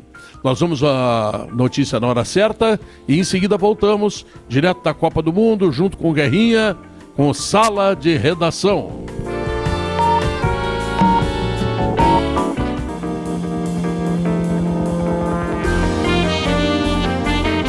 Então, estamos de volta, é o Sala de Redação. Tá na torcida, tá na KTO, né? Cadastre-se, viva toda a emoção do Mundial do Catar, torça na KTO.com, onde a diversão acontece. Pensou em soluções para bem-estar, você está pensando na Soprano, não é? Garrafas e caixas térmicas, organização e muito mais. Soprano é a solução. A Facate tem inscrições abertas para mestrado em desenvolvimento regional. Informações em www.facate.br. Só isso, tá? Então tá. Vamos adiante no sala de redação. Qual será a tese do Potter que precisa de 76 minutos? É o que nós vamos ouvir atentamente. Agora. Não, e o pior de tudo, que era tão importante que eu esqueci, Maurício. Agora você me quebrou, né, Potter? Não, eu me É, quebrei. eu praticamente É eu asseguro a palavra é mais você, você me vem com essa, nunca é o que mais. mais. É o que eu mais faço. Não, mas assim, eu lembrei dela aqui. Ah, a gente tá. A, a gente. é- é- foi difícil de ver, conviver com, com. Foi difícil, quer dizer, foi lindo conviver no futebol com duas super celebridades. né? O Messi e o Cristiano Ronaldo. né? Ah, porque eles deram muito pra gente, né? O Cristiano Ronaldo é um assombro de, de força, de vontade, né? De foco. É incrível, né? Se o Ronaldinho Gaúcho tivesse o foco do Cristiano Ronaldo, ele era melhor que o Pelé. Ah, se o Maradona tivesse o foco né, do Cristiano Ronaldo, ele nos ensinou muito no esporte. Né? Ele teve inteligência para mudar a posição dele durante a carreira. Ele viu que, não dependi, que, que se dependesse só da velocidade não ia adiantar. Aí no Real Madrid ele vira quase que um centroavante e aí tem as melhores marcas da vida dele, enfim. Mas é, a- o Cristiano Ronaldo agora nessa fase final está mostrando uma coisa que ele sempre teve e que agora ficou maior que a força de vontade dele, que é a vaidade que às vezes impulsiona, né, Maurício? Às vezes consegue fazer o bem pra gente, né? Um pouco de Sim. vaidade é bom, né? Sim. Mas é, o que a gente sente nesse grupo de Portugal aí é que ele tá solitário agora. Totalmente. A doença da vaidade é quando vira soberba, né? O pecado capital da soberba é quando você vira o fio da vaidade que o conduz ao sucesso e passa a acreditar que você inventou o sucesso. Tem alguns tá indicativos disso que. o- burocrático. Ele tá sendo burocrático no jogo, ele faz uma postagem depois, falando de Portugal, do time, dele vibrando um gol, né? O sexto gol ele tava em campo já, enfim, né? É, é, mas é uma pena porque eu, eu tenho uma admiração tão grande pelo Cristiano Ronaldo, pelo que ele. O que, o, o que ele fez. Bom, primeira coisa é que o Messi é mais Messi por causa dele. O Messi teve que focar mais. O Messi teve que mudar a alimentação, carga de treinamento, para ser mais Messi perto do Cristiano Ronaldo. 11 vezes que eles disputaram o, o melhor do mundo, o Cristiano Ronaldo ganhou 5 vezes do Messi. É, é um exemplo gigante pro futebol, porque os outros craques eles eram naturalmente craques, né? Todos são naturalmente craques. O Rivelino é naturalmente craque, o Cruyff, o Beckenbauer, o Pelé, o Maradona, o, sei lá, me ajudem, o Ronaldo Romário, né? O Ronaldinho, eles, eles naturalmente são craques, né? O Cristiano Ronaldo se transformou num craque, talvez seja o único. Ah, ele, ele se potencializou. Tinha um momento da carreira dele que era um cara mais de firula, e aí ele decide assim que ele não vai ser o cara da firula, ele vai ser o cara assim uma máquina é, de fazer gols, uma máquina de jogar. Ele toma essa decisão e ele tem assim na carreira, na vida dele, ele tem decisões incríveis. Assim, por exemplo, ele não tem nenhuma tatuagem porque ele gosta de doar sangue. Ele é um doador contumaz. E dependendo do país, o, o Potter, de- o Potter tem razão numa coisa, ele se fez craque. Mais ou menos assim entre tu e o Maurício. O Maurício é craque. Tu teve que te esforçar para ser craque. Exatamente, eu sempre estou me esforçando. Exatamente. Sempre o Maurício esforçando. naturalmente é craque. Então, então o Maurício, quando tiver lá, Não com- aguenta de no um- final da carreira, ele vai ser que nem o Cristiano Ronaldo, assim, ele vai embora assim, não É, vai falar pra bobalhão. ninguém, vai ser essa coisa. Mas o que eu ia dizer sobre, sobre o Cristiano Ronaldo, é, primeiro isso, né, que ele tem, mas é, a maneira como está terminando a carreira dele não é legal, não é legal. Porque tem vários indicativos, assim, tem é, e vídeos que circulam dele no treino tentando fazer uma brincadeira com o jogador, sabe, fazendo uma galinhagem, aí o cara olha pra ele com uma cara tipo assim, pô, tu tá querendo que as, que as câmeras te filmem é, pra ser o cara legal? Ontem, termina o jogo, vai todo mundo vibrar, ele corre pro vestiário. Quer dizer, são- coisas assim que não, não, não, não são legais pro final da carreira. Próprio- Eu acho que o Tostão vai ter razão, Maurício. Ah. O Tostão disse uma vez que a gente ia saber quem era de fato melhor na essência, mais bola. Messi ou Cristiano Ronaldo, porque os dois, quando fossem mais veinhos, um ia ser força e o outro ia só dar tapinha E pro lado um- e daqui e- a pouco tava lá. O Messi tá quase nisso aí, e melhor. E tem um que tá correndo por fora, né, Diogo? Porque o melhor cara da Copa pode ser o, o, o craque do ano, né? E o Neymar, que teve o azar, entre aspas, de estar na mesma época dos dois, se ele arrebenta nesses jogos finais agora. Imagina, o Neymar tá a três jogos de ser o melhor do mundo. Isso, Três ele joguinhos. sabe disso. São três É, jogos. Exatamente. Se ele acabar com três jogos, ele é o melhor do mundo. É a chance dele. É, com o nível de Nunca foi tão- protagonismo de um padrão estabelecido Sim, não, é. pelo não, Mbappé. Neymar, Neymar. Sim. Sim, mas eu Aí- digo, ele, vai ter tem que pelo superar, Mbappé, né? ele tem, ele tem que superar, Potter, para ser esse protagonista, ele tem uma referência. E a referência não é só o nome do Mbappé, é o que o Mbappé está fazendo. Ele simplesmente toca na bola e alguma coisa extraordinária acontece. É isso que o Neymar tem que fazer. Se, se o Brasil for campeão do mundo, se- é quase impossível o Neymar não ter um tipo de protagonismo. né? E aí o universo do futebol vai convergir Claro. para, enfim, ele ter Claro, ser o claro. melhor do mundo. O apelido, Quem o é que apelido. é- recebendo- Quem é, Fala, que tem, Guerrinha. quem é que tem o jogo mais cabeludo agora na- nas, oito, nas quartas? Inglaterra e? França. Ah, é, Inglaterra e França é o jogo mais medonho. Será que não é Holanda e Argentina? Pá, esse também é ruim. Esse também é ruim. É que Inglaterra e França é um jogo de atacantes, assim, é o melhor ataque da, da competição até Porque agora. E a França tem muito atacante bom. Aparentemente, Inglaterra e Argentina é um jogo que os dois atacam, né? A Holanda. a Inglaterra Holanda- e- é, Inglaterra e- Holanda, e não, Holanda França. e Argentina. Holanda e Argentina. Isso. A Holanda ataca, a Argentina também ataca. Eu acho que esse jogo é um jogo completamente. E estão crescendo, Guerrinha. Os dois cresceram na competição. É, exato. Melhoraram Mas eu queria fazer uma vírgula aí. Me deixa fazer uma vírgula, porque o Luiz Van Gaal, técnico da Holanda, Guerrinha, ele falou assim, deu entrevistas dizendo que não esperassem uma Holanda com, aquela, com aquele viés atacante, três zagueiros. Imagina, tu não atacar três atacantes, três ataca não atacar três- não escalar três atacantes. Na Holanda, há pouco tempo atrás, era crime de lesa pátria. A Holanda joga com três zagueiros. Contra os Estados Unidos, por exemplo, ela chutou menos no gol e teve menos posse de bola. Quer dizer, não é aquele time que era ofegante de tanto atacar, como a, a, a gente sempre tem aquele imaginário do, do- da, da laranja mecânica, de atacar, atacar, atacar. Ele disse, inclusive, o Luiz Van Gaal, que não ia ter vergonha de escanteio procurar a bola para o Van Dijk, zagueiro, de fazer uma bola aérea, de pegar um rebote. Ele disse isso. Não, dessa vez eu vou fazer isso porque a minha geração não é uma geração como a de outras tantas holandas. Né? Tem ali o De Jong, Depay, mas o próprio Van Dijk, enfim, mas não tem um Kluivert, não tem Gullit, sabe? Não tem Van Basten, enfim, não- sabe? Não tem Cruyff. Então é um time diferente. Não é tão ofensivo assim. Eu tenho É certeza que, a Argentina vai atacar mais a que a Holanda. gol- É o time que menos Oi. chutou gol na fase de grupos é, da Copa. Está ao lado do Marrocos, que é um time extremamente é, defensivo, né? O Marrocos tem uma ideia de jogo muito consolidada na, na defesa. É uma Holanda diferente. Claro que quando tem a bola, e aí o Guerra é, observa bem, quando tem a bola, ela, ela joga. Tem esse menino Mas a Holanda é desperdiça pouco, joga. né, Léo? É. A Holanda Sim, desperdiça pouco. Exato. O aproveitamento é altíssimo. Mas assim, Maurício, é, quando tem a bola, eles mostram a qualidade. Pô, o Memphis Depay virou um jogador terminal. O Gap, que é o cara que faz essa ligação, que leva à frente, entra na área. É, tem jogadores vindo de trás como o De Jong, mas é, os dois laterais, o lateral direito, é, é- é um cara de muita força física. Né? O próprio Blind entra também na área. Tem gol do lateral cruzando pro É, lateral, gol, pro ala. É, é, Então, assim, Diogo, o Guerra observa bem quando eles têm a bola, eles são a Holanda, né? Mas tu, tu pega um, tu flagra bem um outro ponto. Ela tá mais defensiva, ela tá mais reativa. Ela tá jogando mais atrás e eu- atacando o espaço. Eu acho, Guerra, que a Argentina vai tentar propor mais e a Holanda vai esperar esse momento ser, para pode quando ser. ela tiver a bola com essa qualidade Eu tô, que eu, você acha eu que tô ela até, tem, tá Leozinho, certo? Eu tô até chamando de anti-Holanda. Eu de vou fazer- eu vou fazer Holanda um- renega as origens. Eu vou fazer um treinamento hoje à tarde, vou, vou aprender a atacar espaço. Tem um detalhe Bonito que gente isso, Tu não tem- renega as origens, Tem né, um Pedro? detalhe que Não. também pode ser considerado Não é Holanda. jogo. E, e vai de encontro Ei. ao que disse o Léo aí. É, o momento de quem está mais otimista pelo que está acontecendo é da Argentina.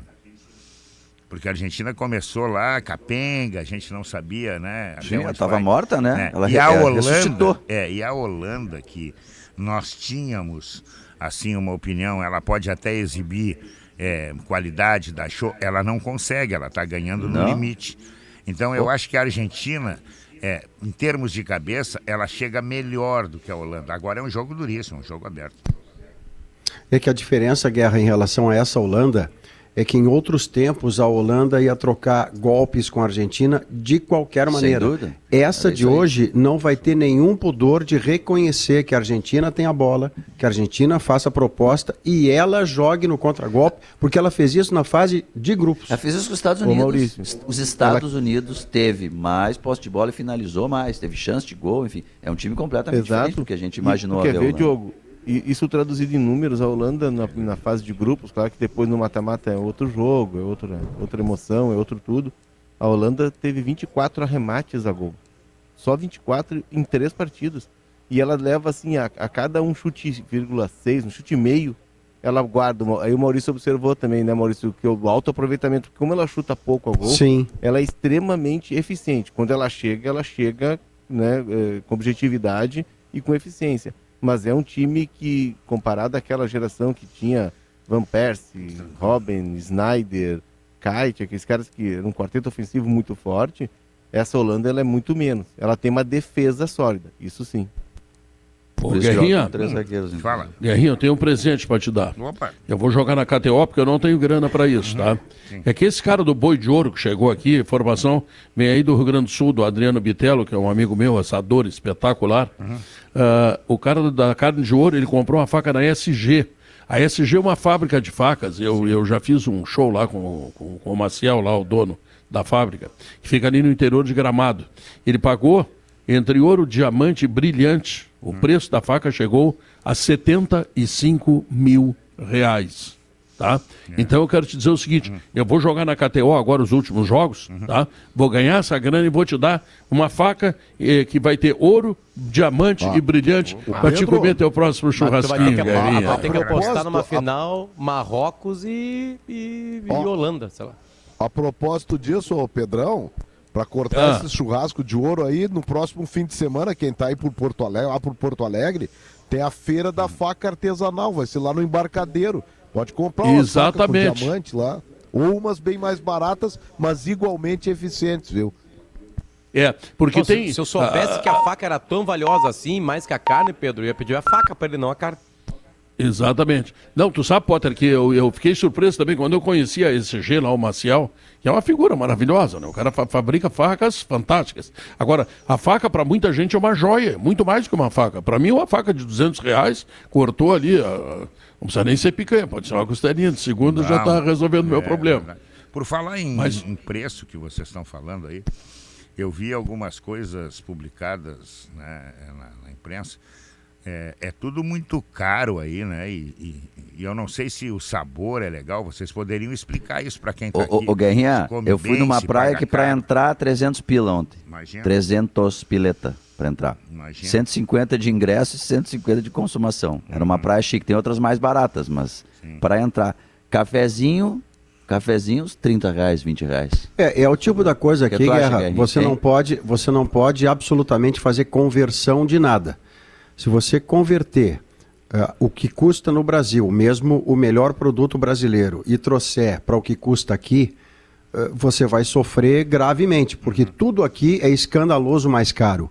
Então você tem que fazer uma espécie assim, se estou na bolha, é dinheiro de bolha, Sim. é gasto de bolha. Não dá para fazer a conversão, porque senão você diz assim, para aí um pouquinho, deixa eu mandar vir de lá. E não vai dar tempo, né? Os Refri, eletrônicos são 20 mais pila. baratos, viu, Guerrinha? Reais. Os eletrônicos são mais baratos. Os smartphones, por exemplo, são mais baratos aqui. Eu Cerca vi, eu 20, Mas é vi- só vi isso aí, né, foto- Potter? Eu vi uma foto de um Roupa, né? cachorro, de um cachorro Comida, quente. bebida. Eu não me lembro o preço, parece que era, era 75 reais. É, nada apetitoso, nada, mas nada mesmo. Claro que é, tu tá vendo a foto, né? Ah, tu já comeu por foto? Não, não, eu nunca comi por foto, eu tenho que provar. Mas eu achei caro 75 reais. Guerrinha, É, no eu estádio- cheguei no estádio- da... Eu, eu cheguei Tem no uma jogo informação ontem, importante. Vai lá. Viu? Tem, tem uma informação importante que será trazida em seguida pelo Simon Bianchini, que está chegando do Grêmio, deve ter chegado para ele também. O Kahneman está definitivamente fora do Grêmio e o Grêmio já tem o plano B, está tudo acertado. Mas isso o Simon vai falar logo depois. Então deixa eu te manchetear antes, então, que se essa é a decisão, bom para todo mundo. Bom para todo mundo. Então tá. E também o Felipe Duarte vai trazer informações do Internacional. Afinal, nós estamos no sala de redação. E afinal, minha gente, Grêmio Internacional é a nossa vida. É o nosso Rio Grande. Este é o meu Rio Grande. Tchê, canta comigo aí. O meu torrão macanudo. Minha terra abençoada, onde não falta nada. O Rio Grande tem tudo, tem Grêmio, tem Inter, tem a Gaúcha, tem a RBS, tem a Copa do Mundo. Quer dizer, a RBS está trazendo para você que é gaúcho tudo, tudo, tudo sobre a Copa do Mundo, tá legal? Nós vamos fazer um intervalo comercial e logo depois Simon Bianchini e também Felipe Duarte, as informações da dupla Grenal, porque quando janeiro chegar, ah, vem aí o nosso gauchão. Voltamos em seguida.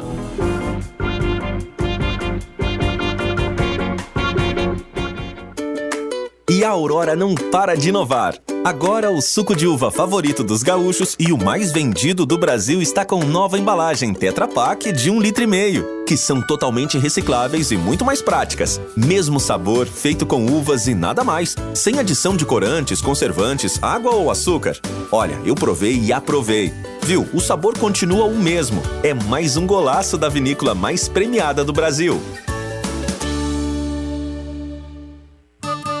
Pra segurança e bem-estar, energia de montão. Pra trancar a porta, portinha e portão.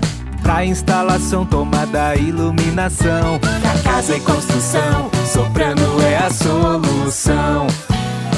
Pra fechar gavetas e não se preocupar. Pra qualquer estação, com muito bem-estar. Pra casa e construção, Soprano é a solução.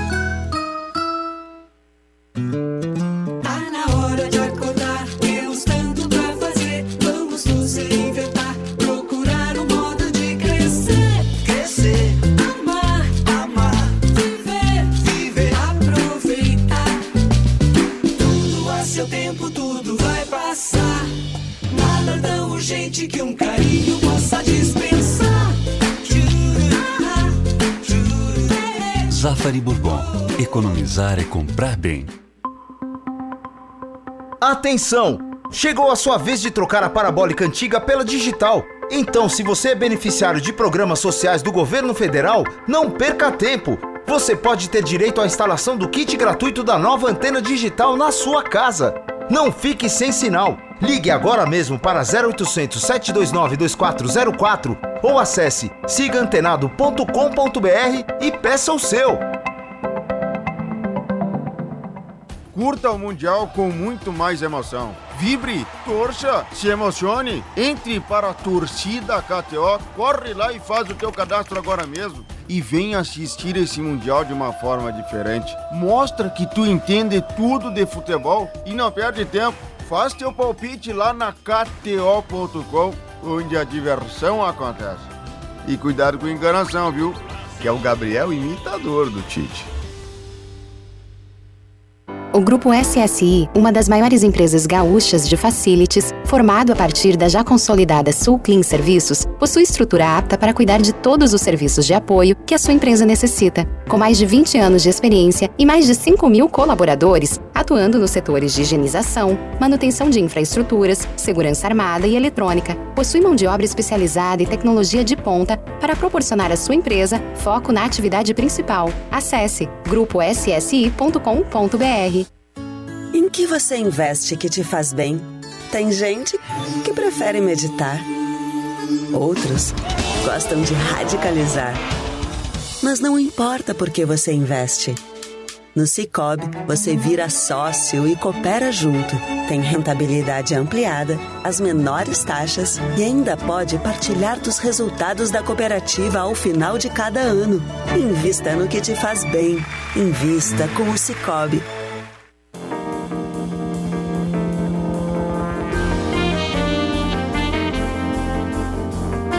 Estamos de volta para Calcário Argamassa. Confie na FIDA Tintas Killing, a tinta gaúcha que entra em campo com você. E ainda Cicobi, somos todos feitos de valores. Nós estamos com 8 horas 22 minutos, horário uh, do Catar, ou 14 horas 22 minutos, horário do Brasil. E o Sala de Redação, que está sendo transmitido primordialmente aqui do país da Copa, mas que também tem os nossos companheiros em Porto Alegre, porque a vida continua em Porto Alegre, né, Maurício? Parece incrível, né? Mas Sim. é, é claro, a Tá coisa continua lá. andando lá, né? Tem Simon Bianchini e tem Felipe Duarte. Eu começo com o Simon Bianchini, porque tem essa questão aí. Uma última reunião, me disse o Simon agora no intervalo, do Kahneman com o Renato. Uma última tentativa, mas parece que definitivamente Simon, o Kahneman está fora e o Grêmio já tem tudo acertado para assinar e dizer quem é o substituto logo em seguida.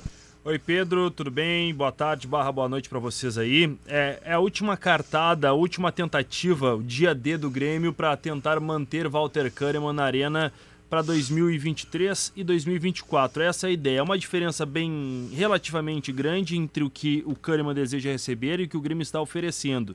E mais, tem dois outros ingredientes. O tempo de contrato não agrada ainda ao defensor argentino e o Boca Juniors entrou na parada. Com isso, o Grêmio começou a mirar outras alternativas no mercado para tentar buscar outros jogadores. Lucas Meroja, jogador de 27 anos, capitão do Huracão, 1,96m.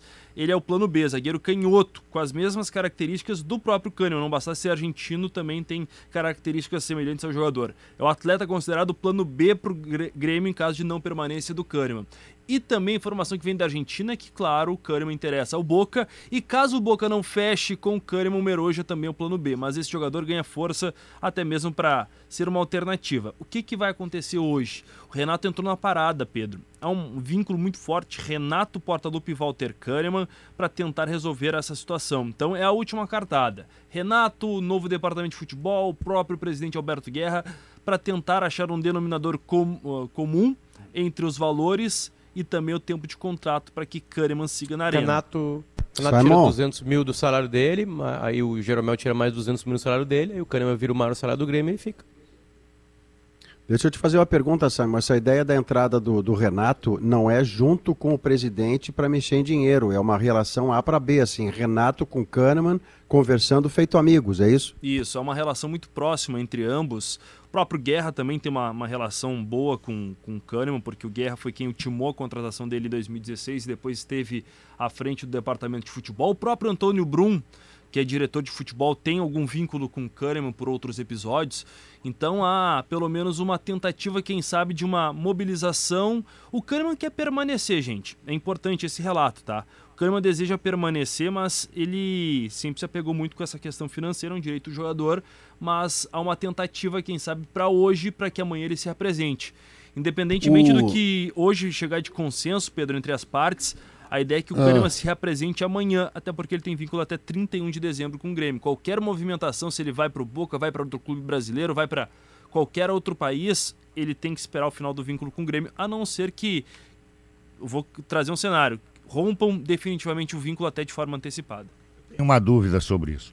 O Kahneman ganharia, por exemplo, no futebol argentino, o que ele ganha no Grêmio? O que se fala na Argentina, até Guerrinha, que o valor de salário seria muito aproximado com o que ele ganha no Grêmio. No Grêmio certo, Só certo. que o Grêmio oferece uma bonificação. Se o Kahneman atuar de 60% a 80% das partidas, ganha um valor considerável de luvas. Se ele atuar em 2023 de menos de 60% dos jogos, a luva, o, o cai, valor de luvas cai. cai. Uhum. Na Argentina, não. O, o, valor das luvas seria integral, fixo, é fixo. fixo. Claro. E isso aumentaria bastante a uhum. remuneração uhum. dele, né? Porque é, vai, então, vai, ficar com o passe na mão. Então, o que pode estar acontecendo, de repente, é, é, não tem assédio de outro clube brasileiro, porque é estranho isso, entendeu? É estranho. É, o, o Kahneman, todo mundo sabe que ele tem raiz no Grêmio, o Kahneman se dá bem com os dirigentes atuais do Grêmio, a condição de trabalho do Grêmio, ele sempre se deu bem e daqui a pouco, de uma hora para outra, olha, não fechamos quatro anos de salário, mas quatro anos, quatro anos de contrato. Quatro anos de contrato é muito tempo. Esses quatro anos de contrato se faz com o menino da base. Né? É questão de bom senso. Então, eu, eu cada jogador, mais... É. um jogador, Guerrinha, que no ano passado jogou cerca de 10% pouco, dos pouco, jogos. Nove partidas. Nove partidas ano passado, Pedro. Eu fiz um levantamento, já apresentei aqui no Sala e também em GZH mas ano passado ouça-se esse ano, né? Essa é, esse, esse ano, esse ano. Já está avançando o calendário, né, gente? Mas o Kahneman, em 2016 e 2017, ele manteve uma média aproximada de 50 jogos por ano. E desde então, em 18, 19, 20 e principalmente em 21, o número de partidas caiu porque ele vai sentindo problemas físicos. Então é essa a incerteza do Grêmio e o Kahneman garante. Não, eu estou recuperado de lesão. E muito da lesão Mas, foi Pedro, bom. Pedro. Vamos deixar claro aqui, jogo, ah, só um pouquinho, vamos deixar senhor, claro o seguinte. Agora me engasguei aqui. O, o, o, o Simon veio com essa estatística é, de um desempenho sempre para menor do Kahneman, chegando a menos de 10 jogos esse ano. E o Kahneman quer ganhar salário de primeiríssimo nível, um milhão de reais aproximadamente é o que ele quer ganhar, tá? É o que ele ganha não tem hoje, problema, né, ele pode ele pedir o salário redução. que ele quiser. Hã? É o que ele, ele ganha não hoje, aceita não a redução, redução, é isso. Tá. Bom, tudo bem, ele quer ganhar um milhão, portanto, Isso. tá? E ele quer contrato de quatro anos. Mas é que a questão não é essa, Pedro, Não, é que ele não peraí, quer cara. ficar. Eu cada vez eu me convenço mais disso, Não, não, sinceramente. não, não, não, olha aqui, agora ó, esse quer apoio, ficar agora da- esse, Diego, sim, essa, essa tentativa do Boca Juniors, é- é- é- ele, ele, ele pede para o Grêmio coisas de quem não quer ficar. Quatro anos de Jogo. contrato não é razoável para Exatamente. clube nenhum, Ele entende? querer ficar, ele quer, ele quer quatro anos de contrato. E na idade dele, quatro anos de contrato, olha, eu, eu não tenho assim o conhecimento, talvez tenha, né, lembro. de alguém que possa fazer isso. Quatro anos Mas é, é por muito isso que é tempo. bom para todo mundo, Guerra, porque o, o Kahneman sinaliza, gosto do Grêmio, mas não perco dinheiro. O Grêmio sinaliza, gosto do Kahneman, mas não mantenho o salário. Ora, se cada um diz um negócio que na vida real E não o se Boca que confirma, seja feliz. o então Boca cada um da vai ser feliz em outro Argentina. lugar. O Boca já tentou contratá-lo uma vez, É ele acabou não saindo, recebeu aumento no Grêmio. Assim, para mim tá muito claro, ele entende que acabou o ciclo dele no Grêmio E é bom ele quer sair. mundo. Só que ele tem uma relação com o Grêmio, que é forte, com o torcedor. O Bagé diz com razão que ele é meio assim, parece a bandeira do Grêmio. Aí o que, que ele faz? Eu vou pedir um salário é, igual ao que eu ganho, que eu sei que todo Impagável. não pode pagar, e quero por quatro anos. Não tem É. como aceitarem. E aí não vou aceitar. Pronto. Tá, agora me fala do cara esse que tá vindo aí. Bom, primeiro, Kahneman não vier. primeiro, tá, o Grêmio ontem anunciou o PP, foi o primeiro reforço e hoje deve confirmar algumas outras situações. Reinaldo, né, é um nome que já tem tudo encaminhado, acertado, já está em Porto Alegre. Tem outros jogadores também fechados. Bruno Vini, zagueiro de 31 anos, não atua desde 2021 e o Everton Galdino, jogador que a gente trouxe a informação na segunda-feira, é, ex-tombense, pertence ainda ao clube do interior de Minas Gerais. Pedro, E o Cristaldo. Cristaldo e Carbajo. Eu tava conversando com uma pessoa que está lidando especificamente no, no Carbajo, tá? Na negociação dele. Deu uma complicada. É isso que eu recebi. Eh, o negócio ainda não andou da forma que deveria. E eles não estarão presentes amanhã, por exemplo, junto com esses novos reforços do Grêmio. É uma situação que ainda requer um pouco mais de calma, cautela. O Grêmio tem tudo encaminhado. São questões burocráticas, mas que devem levar mais alguns dias para serem solucionadas. A confiança no Grêmio. Conversei também com uma pessoa da, da cúpula gremista há pouco também, que me disse: ó, ah, tem situações positivas, mas não são negócios fechados ainda, para que eles já estejam amanhã aqui, até porque amanhã ocorre a reapresentação. Enquanto isso, o Grêmio busca outras alternativas no mercado. Mas, Pedro, tem uma novidade, porque o Grêmio confirmou há pouco ah, a chegada de um novo auxiliar técnico. E ele já trabalhou com o Renato no Flamengo, Marcelo Salles. Mas não é para função de auxiliar permanente, que é uma das promessas do Alberto Guerra para o clube. O Grêmio vai seguir pro- procurando um novo auxiliar para exercer esse cargo, mas ele chega na comissão técnica do Renato, ao lado do Alexandre Mendes. 44 anos, trabalhou em Flamengo em algumas oportunidades, chegou a assumir a equipe naquele intervalo depois da demissão do Abel Braga em 2020, a chegada do Jorge Jesus. Depois, na pandemia, acabou demitido, voltou com o Renato em 2021 e desde então estava no Rubio Nu do Paraguai. É o novo integrante da comissão técnica. Em paralelo, informação do Jeremias Werneck, está lá em GZH, mas a gente divulga aqui no sala de redação também. O Grêmio está acabando com o time de transição. A equipe sub-23, sub-21, que foi uma utilização nos últimos anos do Grêmio, o técnico César Lopes, o Cezinha, que comandou o Grêmio em, duas partidas em 2022, ele foi demitido, foi desligado do clube e outros profissionais estão sendo realocados na base.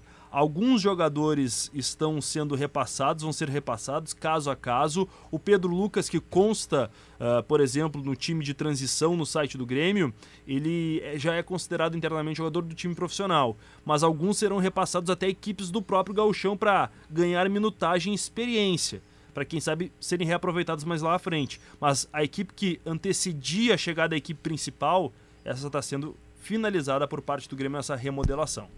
Isso é uma decisão técnica, de conceito de futebol, ou é financeira, emergência financeira, Simon? Ou as duas? As duas coisas.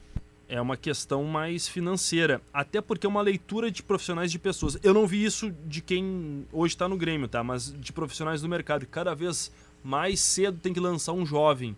Por exemplo, o Inter, há dois, três anos, acabou com o seu Inter B, que era, guardado as devidas proporções, o Inter de transição, porque a ideia é cada vez eh, que os jovens sejam lançados com 18, 19 anos na equipe principal. Então também é uma É, Os interpretação bons estão no Grêmio. sub-18 sub-17, né, Simon? Isso, porque cada vez mais o mercado europeu vem, bu- vem buscar esse jogador mais jovem. Por exemplo, o Hendrick, claro que é um jogador extra classe, está sendo negociado. Uma informação até com o colega Felipe Duarte, que está aqui para dar as informações do Inter, mas a gente vai compartilhando.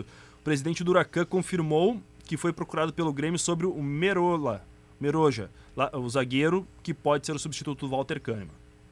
É, até até para complementar, eu, eu tava em cima disso ontem, Pedro. Esse nome veio da Argentina, passei pro Bruno Flores e a gente estava se debruçando ontem. O, o Grêmio tinha feito contato há uma semana com o empresário do zagueiro Meroja, que era um plano B se o Kahneman não acertasse. E hoje a informação que vem da Argentina é que o Grêmio já fez contato com o Garçom, Davi Garçom, que é o presidente do Huracan. Então era um contato apenas com o representante, agora é um contato entre clubes. Ah, Então a informação do Pedro cada vez mais se confirma, É, né? tá encaminhado. Não fechou mesmo, né? Eles acionaram o Ele plano tem- B. Ele tem É. contrato com o Huracan até metade de 2023 e o Grêmio está trazendo o Cristaldo, ou tentando trazer, ultimar detalhes para trazer o Cristaldo, vice-artilheiro do Campeonato Argentino, meio atacante, camisa 10. Quem sabe pode fazer um combo trazendo o Meroja também, né?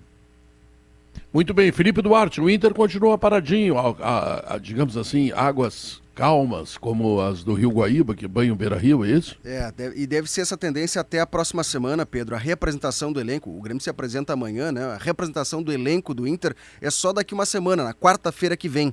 E hoje até conversei com algumas pessoas ligadas aos dois jogadores que eu vou citar agora, Tyson e Edenilson.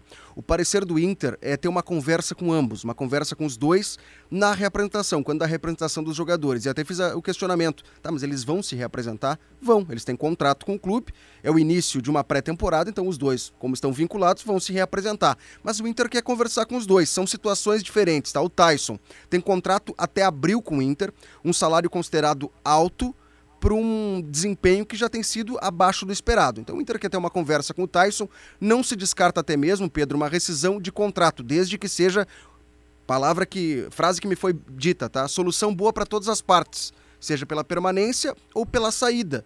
O Inter até eh, estuda essa possibilidade de, de- de rescisão de contrato, desde que não onere os cofres do clube. Mas quer ouvir do Tyson quais são os desejos dele, se de fato ele quer permanecer, enfim, o projeto de temporada. O Tyson já está com 34 anos e esse contrato até abril. O Edenilson é uma situação diferente, ele tem contrato com o Inter até 2024.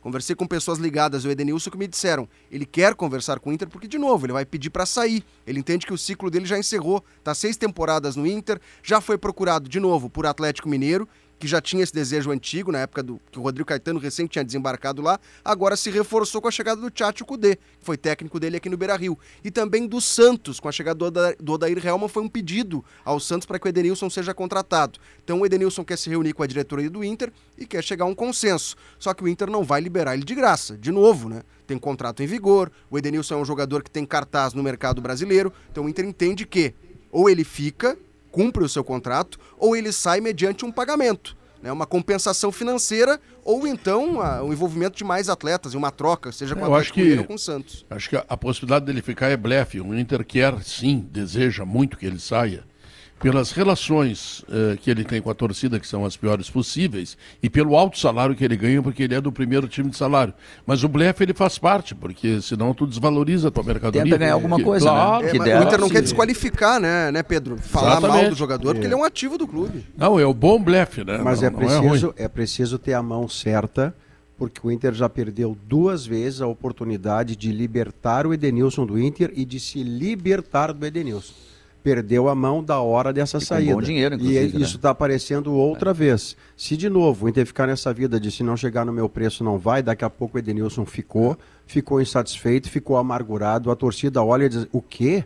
Abriu o ano com o Edenilson de novo e se cria outro círculo vi- eh, vicioso, não virtuoso. Tem que ter cuidado Maurício, nesse, nesse E xadrez o aí. cuidado, Maurício, ele Mas- inclui o seguinte: o mercado nesse momento, ele sabe que o Edenilson tá às tuas, com a torcida, enfim, e que o Inter não tem muitos argumentos assim. Então, obviamente, eh, não vai aparecer muito dinheiro pelo Edenilson, não. E aí o Inter vai ter que ter essa medida. Olha, não queremos, por isso, isso, isso.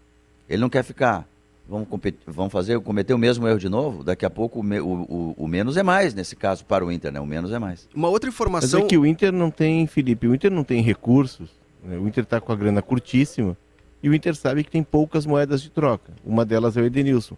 Então o Inter não quer se atirar na primeira eh, oferta. O Inter quer valorizar o ativo que tem, porque tirando o Edenilson, quem seria uma moeda de troca para o Inter buscar reforços no mercado? E o Edenilson é um cara que daqui a pouco, bem negociado, ele não pode render um jogador vindo.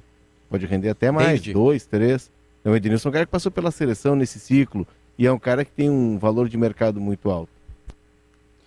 Pedro, eu vou. Tô, tô aqui do lado do, do Felipe favor, Duarte, vou. Prioridades. Tava pedindo licença aqui só para a gente trazer uma informação Sim. importante do jornalismo. Boa tarde a ti, aos meninos. É, num país muito próximo aqui, né, da, da América, uma informação importante é, a respeito de uma decretação a partir do presidente do Peru, Pedro Castilho, que disse que vai dissolver o parlamento do país e convocar novas eleições. A imprensa internacional parou os seus noticiários agora para dar destaque ao pronunciamento que acabou de acontecer, em que o presidente do Peru disse que tomou essa decisão de estabelecer um governo de exceção para restabelecer o Estado de Direito e a democracia. Inclusive, além dele informar que estava dissolvendo o parlamento, ele declarou estado de emergência no Peru e impôs um toque de recolher em todo o país. O toque de recolher vale entre 10 da noite e 4 horas da manhã no horário local. Ainda informações divulgadas pelo presidente do Peru, quem possuir armas ilegais deverá, enfim, devolvê-las ao Estado sob pena de prisão. Uma reorganização do sistema judicial, incluindo o Poder Judicial, Ministério Público, Junta Nacional de Justiça e o Tribunal Constitucional, vai convocar eleições para um novo Congresso e instaurar esse governo de emergência excepcional. É uma informação, claro, que a gente vai ampliar no Gaúcha Mais, mas de destaque neste momento no noticiário E- internacional. Detalhe somando Obrigado, a isso, Kelly. ele é um presidente de esquerda, Pedro, e ele está sofrendo pela terceira vez uma tentativa de impeachment pela Câmara dos Deputados, né? pela, pela, pela, pelo, pelo Congresso Isso. peruano. Então, é uma disputa política bem aberta mesmo lá, né? E aí ele está lidando com uma, tá, tá lidando com isso de uma maneira bem mais. Vamos lá, Kelly usa a palavra? Ele resolveu devolver de uma forma assim, né, não absolutamente não usual, né? É a terceira vez o Potter tem toda a razão. Ele está sofrendo mais uma abertura de processo de impeachment e é a terceira vez é, formal que tentam derrubar esse presidente, né, esse líder. Repetimos aqui, né, o que o Potter disse da esquerda, desde que ele assumiu o cargo em 2021. Agora ele resolveu trazer uma postura absolutamente, é por isso que parou todo mundo aqui para dizer só um pouquinho, peraí, ele está dissolvendo o Congresso, dissolvendo o Parlamento, tem, tem algo fora da ordem democrática, né? fora da, da ordem natural das coisas. E, de fato, além de declarar o estado de emergência, com toque de recolher. Então, isso está acontecendo agora, fez o pronunciamento eh, na televisão e os noticiários internacionais todos pararam né, para poder entender o que está rolando por lá. Muito bem, são informações do jornalismo, são questões importantes da América do Sul, enfim. Vou devolver Eh, para ti e para o Felipe aqui. Obrigada, Pedro. É, isso mesmo. Felipe Duarte, o que, é que tem mais do Inter? Não, só para complementar, eu, eu ia dizer mais uma informação, mas na verdade é uma não informação. O Diário Uno, lá de Santa Fé, na Argentina, eh, publicou hoje que o Colón Santa Fé recebeu uma proposta para realizar um amistoso em Porto Alegre contra o Inter em janeiro.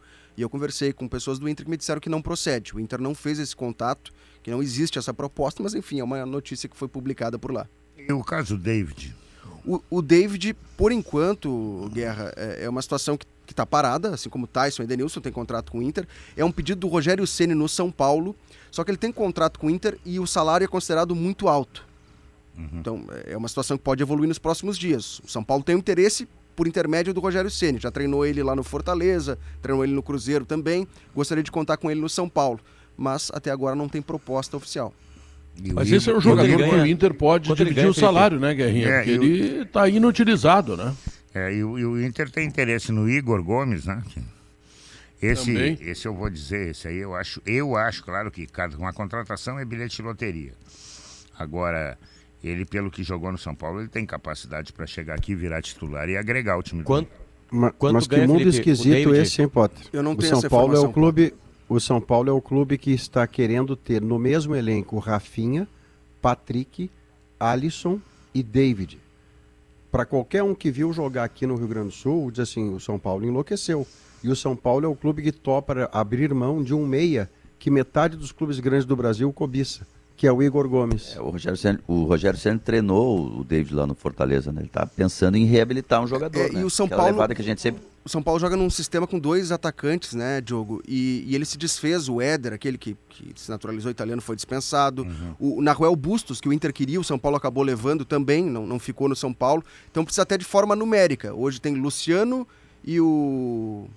O Calieri, são os dois, os dois atacantes. Depois é categorias de base. Então o São Paulo precisa de atacantes de forma numérica. E por indicação do Rogério Ceni, o nome do David está na mesa do São Paulo. Sim, mas tem Caleri e Luciano, e tem Alisson e tem Patrick, que são tidos como meias atacantes. Só que o São Paulo é um time que não faz gol em ninguém. O Patrick, inclusive, se indispôs com o Rogério Ceni, né? Terminou o ano, entre aspas, brigado com ele. O Patrick ainda fez meia dúzia de gols durante o ano, mas o Alisson não conseguiu ter essa felicidade, né? Aliás, ele teve pouca felicidade no Grêmio também, nos tantos anos que virou titular do Grêmio. Mas enfim. Bom, o, o Simon tá por aí ainda? Não. Não. Ah, que pena. Ele tá A apurando a situação do Meroja, Pedro. É, ah, tá trabalhando, isso aí não para de trabalhar. Guerrinha, esse, esse PP, eu vi dizer alguma coisa, eu ouvi, eu li, sei lá. ah, ele poderia ser aquilo que o Ramiro foi Oi, Pedro. uma vez. Ah, Tô aqui, tô aqui na Não, redação. eu acho, eu acho que não o Ramiro, Pedro. Eu acho que ele pode ser, é, guardadas as proporções, é claro, o armador do Grêmio. Ele é jogador de dentro, Guerra, tem ele razão. é armador, ele é armador. Eu acho que o Grêmio, o Grêmio vai se aproximar de solucionar um problema que conviveu com ele durante 2022 inteiro, de não ter esse jogador do meio-campo. É bom jogador. Acho que foi uma contratação, claro que precisa jogar, precisa ver se vai adaptar, se vai produzir essas coisas todas. Mas na teoria é uma boa contratação. Tá bom. Ah, Simon Bianchini, Felipe Duarte, muito obrigado a vocês pelas informações e amanhã tem de novo, né? Não esqueçam, né? Segue o baile. Um abraço. Amanhã aí, com a representação do Grêmio, Pedro, já na arena, com um coletivo do presidente Alberto Guerra, que é um bom o Grêmio, tempo o Grêmio vai fazer pré-temporada em. Porto Alegre? Isso, pré-temporada no CT Luiz Carvalho, até o dia 22 de dezembro. Depois um recesso, reapresentação no dia 3 de janeiro até o dia 16. Primeiro confronto Recopa Gaúcha dia 17 contra o São Luís de Juí. Esse jogo é onde? Na arena em jogo único. Na arena em jogo E Muito depois, no outro final de semana, tem a estreia no Campeonato Gaúcho contra o Caxias, também em Porto Alegre. Tá legal. O sinal da Gaúcha marcou 15 para as 3. Nós vamos fazer um intervalo comercial. E logo em seguida, gente, a gente tem a última parte do Sala de Redação. Tá legal? Fique ligado. Obrigado pelo carinho. Obrigado pela sintonia.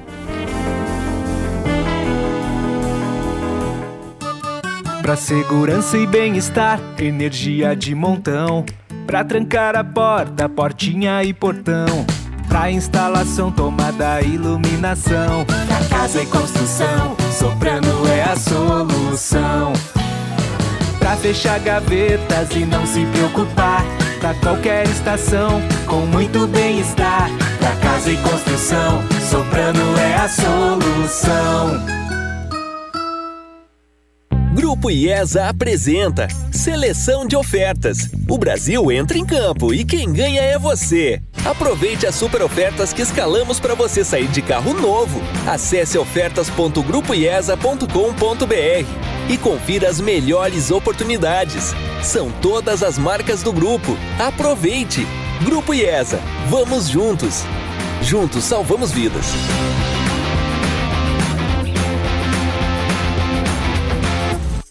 Você que é do campo como eu, sabe quando tem uma boa oportunidade na mão. Então você precisa conhecer o RS Mais Renda, um programa de fomento que proporciona suporte para produtores rurais iniciarem no cultivo do eucalipto. O programa oferece antecipação de pagamentos e garantia de compra da madeira, além da oportunidade de integrar a cadeia florestal da CMPC. Quem é do campo sabe das coisas do campo. Então, acesse rsmaisrenda.com.br e participe. Quando a luz dos olhos meus e a luz dos olhos teus resolvem se encontrar. Ai, que bom que isso é, meu Deus, que frio que me dá o encontro desse olhar.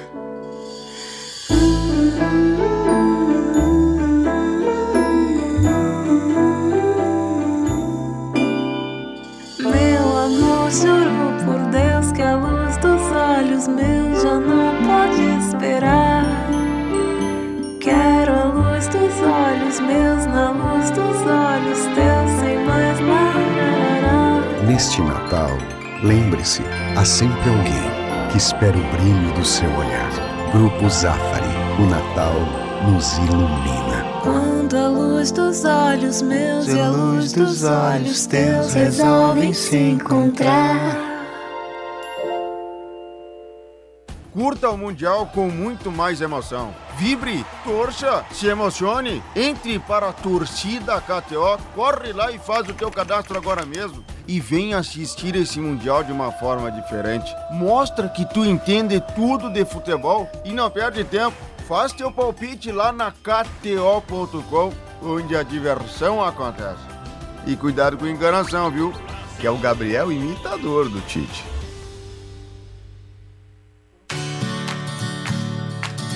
O fim de ano está aí e é hora de começar a planejar as festividades. Na hora de montar a sua lista, não esqueça de incluir o arroz à grega Blueville. Uma opção prática e colorida que pode fazer parte do seu dia a dia ou transformar suas comemorações em histórias de sabores. Arroz à grega Blueville. Relação de amor e sabor com você.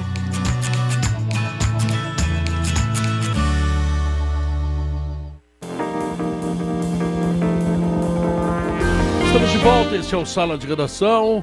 Estão faltando 11 minutos para as 3 da tarde.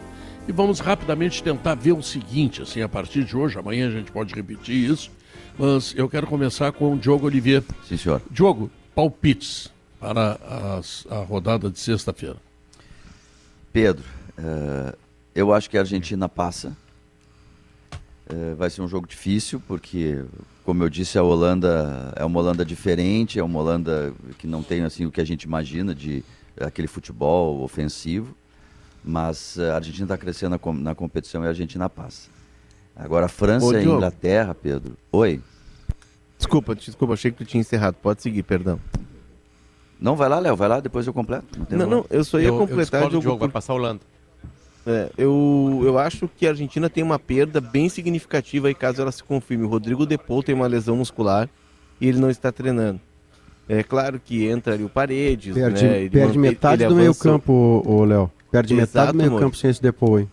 Mexe em toda a estrutura beleza, né, porque ele Maurício? tem que Porque é muito bonito. ele tem que tirar do lugar o Enzo Martinez, que o Enzo Martinez vai para uma posição mais avançada. Então tu mexe em todo o meio-campo. E o Depou é o cara, Diogo, do coração do time. É o cara da vibração. Ele lembra muito, Diogo, o Simeone, naquele auge do Eles Simeone. chamam ele de Íntia, né? O Íntia do time, assim, ele, ele na hora do aquecimento, assim, quando ele tá no estádio, ele canta as Simeone- músicas. e os Simeone caras... sem, sem grife, né? Vamos- É, vamos viralizou, inclusive, Léo, viralizou aí lá na Argentina uma imagem dele, um- quando ele entra no estádio, acho que era do, último jogo, e aí ele tá vendo os gritos da torcida e ele começa o corpo a dançar assim e cantar junto, os caras adoraram, a Argentina adora isso, né? Então ele é meio assim, meio a alma do time. Na verdade, Não, mas são jogos com- absolutamente só com os abertos. palpites de sexta. Tu Tá, tudo que a bem. Argentina deve ganhar e o Brasil deve ganhar também. Sim. Então tá, obrigado. Foi um Palpite, prazer. palpite. Foi um prazer. Maurício Saraiva. Eu assino com a relatoria porque a Holanda, embora vá imp- eh, infligir dificuldade para a Argentina, essa é a hora de quem está no seu último tango levá-lo a pleno até o fim. E a hora do protagonista, como o Mbappé tem conseguido ser, como o Neymar ainda pretende ser, mas a hora do Messi é essa. A cada jogo em que a Argentina precisar dele, ele vai ter que responder. E nesse jogo vai precisar. E o Brasil? E o Brasil passa mais pelo conjunto da obra, tem muito mais qualidade na comparação direta com a Croácia e, em especial, um quesito físico, né? Hum. Se o Brasil bota de saída uma intensidade de, de ritmo de jogo que a Croácia não consiga sustentar, É. o Brasil resolve cedo o seu jogo. Foi o que fez com a Leonardo, Leonardo Oliveira. Eu acho que a Holanda vai complicar para cima da Argentina. A Holanda tem uma defesa muito sólida, dois laterais, principalmente o direito, que é muito agudo. Tem um Van Dijk, marca muito e vai complicar para a Argentina. E o Brasil passa pela Croácia. Potter. Já falei, Pedro, Holanda acho que passa pela Argentina, razões, tem um bom futebol aí, porque é jogo de Copa do Mundo. E acho que o Brasil passa pela Croácia fazendo a melhor atuação dessa, dessa, desse certame até agora. E o Guerrinha? Eu acho que o jogo do Brasil é mais tranquilo que o jogo da Argentina, por isso acho que o Brasil passa. Tá? A Croácia vem de uma prorrogação, a Croácia mostrou nesse último jogo que fisicamente não está 100% e isso vai influir. O jogo da Argentina, Pedro, é um jogo muito complicado, muito complicado. A Argentina vai, com toda certeza, fazer desse jogo o seguinte: nós não podemos tomar gol. E a Holanda é de fazer gol. Então, eu acho que esse jogo pode se arrastar também para uma prorrogação e até para os pênaltis. O que seria bom para o Brasil, hein? Que- Porque o próximo adversário sai desse jogo aí. Ah, isso é importante, Guerra. Há muito mais chance de Holanda e Argentina irem à prorrogação. Ter Brasil e nessa Croácia. sorte Mais do que isso, O elas certamente sorte, farão um confronto muito mais extenuante do ponto de vista físico do que em tese, né, gente? Em tese se pressupõe para Brasil e Croácia. Isso tem diferença O depois. Brasil descansou porque pôde descansar, porque fez duas vitórias, e aí pegou a Coreia do, do Sul ah, desgastada com, uma, com um super jogo. E agora Descansou pega a Croácia desgastada com uma decisão de pênaltis. Né? Então o Brasil está levando vantagem nisso mesmo. Pouquinho de No sorte segundo faz bem, tempo, né? Brasil e Croácia foi treino, né? O É, Brasil a, tendência, a tendência da disposição Coreia. física do Brasil Coreia. em relação à Croácia deve ser um abismo, né? Porque a Croácia se matou jogando 90 minutos e mais Não, o e desgaste idade, emocional né, dos? Tem pênaltis. O Brasil a idade treinou, dos né? principais atores, né? Os principais atores são mais, mais já estão mais cansados, um futebol que pede participação todo o tempo, né? Essa coisa de perde a bola e retoma. Tem gente que não tem força para fazer isso, né? E aí, de repito, para ti não ter força para fazer isso aí, tu tem que ser Mbappé. Que é azar, azar. Ele vai resolver. Azar do Mbappé, não precisa voltar, não precisa fazer o pega ali rapidinho, né? Agora a Croácia depende dos caras mais velhos, né? E eles estão cansados. Estão cansados. É, Como disse e o tem jogo, uma melhorou o time aí, né? saíram. Por cansaço. Tem uma questão? Não termina, Potter, eu te interrompi pelo delay aqui, perdão. Não foi isso aí, Diogo. Completei, completei. É isso aí. Ah, É, tá. Cansaço, Não, eu queria dizer que o né? Perisic, que é o cara assim, tem 33 anos, é um cara importante também. Ele, ele jogou toda a prorrogação. Ele poupou durante a prorrogação, o técnico croata, ele, ele poupou o Kovacic e o Modric. E o Perisic virou capitão, inclusive. E esse é um cara, o Será que- atacante será- mais será agudo. que o Então ele nome tá é muito cansado. Ou eles não conseguiam mais jogar? Isso, Popô por isso aí, né? É, Popô é uma força de expressão, tá bem. Eles não conseguiram mais jogar. Ele os tirou do time pra conseguir ganhar do. Isso, passar é, adiante. É isso aí. pra isso aí. segurar aquele Perfeito, jogo ali, né? perfeito. Aquela Sim, pra ganhar. né? É. Bom, nós estamos chegando no encerramento do programa. A Kelly Matos tem informações importantes que estão acontecendo no Peru. O Gaúcha Mais vai tratar disso e eu quero com a Kelly agora fazer, eh, digamos assim, a transposição do Sala de Redação para o Gaúcha Mais, porque vem informações muito importantes. Está me ouvindo aí, Kelly? E aí, Pedro? Tudo certo Ah, e o contigo? alemão tá aí. A Kelly também. Ô, alemão, como A é que tu Kelly tá? Que também. saudade. Saudades, Pedro. Três semanas praticamente distantes aqui dessa transição do Sala pro Gaúcha Mais. A Kelly já tá em deslocamento aqui pro estúdio, Pedro. Ela tá no não, tubo. mas eu quero te ouvir. Eu, A eu não gente- imaginei que tu tivesse aí. É, estou aqui, o PG também, então é time completo hoje. Hoje e amanhã com o Gaúcha Mais, daí na sexta volta o futebol da Copa. Semana que vem teremos alguns dias também à tarde o Gaúcha Mais. Pedro, a gente vai trazer toda a repercussão desse golpe de Estado no Peru. Daqui a pouco a gente traz a repercussão com o Rodrigo Lopes, a situação do Peru a partir da decisão do presidente Pedro Castilho de dissolver o parlamento, convocar novas eleições, estabelecer um governo de exceção e toque de recolher entre 10 da noite e 4 da manhã. Nós vamos falar também, Pedro, sobre a licitação aberta pela Prefeitura de Porto Alegre para contratar finalmente um consórcio que vai elaborar o projeto completo para a revitalização, que a gente já falou muitas vezes aqui, do arroio dilúvio, para despoluir, é claro, mas transformar todo o entorno do arroio na Avenida Ipiranga em um grande parque. E vamos falar também, Pedro, hoje sobre uma lei que foi aprovada pelos vereadores de Santa Maria, vai à sanção agora do prefeito Jorge Pozobon para proibir o consumo de bebidas alcoólicas em locais públicos, da meia-noite às sete da manhã. Rua, praça, parque, é a proibição dos vereadores. Já tem uma legislação mais antiga em Passo Fundo e nós vamos entender se ela melhorou, se ela ajudou a combater principalmente os distúrbios, as brigas, as gritarias nas madrugadas ou não. Estes e outros destaques a partir de agora no Gaúcha Mais, Pedro. Essa questão do arroio dilúvio, ela me parece importante, porque foram tiradas montanhas de terra do arroio dilúvio num trabalho que foi feito durante alguns meses, tá? E que limpou. Agora, será que o nosso prefeito virtual já tem uma ideia do que poderá acontecer em seguida? PG já tá com a gente aí, Tenho. Tá aí, tá aí. Tenho ó. sim. Pedro, não, inclusive eu publiquei na minha coluna a informação bem detalhada ali, para quem quiser olhar, inclusive ver imagens projetando o que, que a prefeitura espera né, do Arroio Dilúvio a partir desse projeto que está sendo lançado hoje.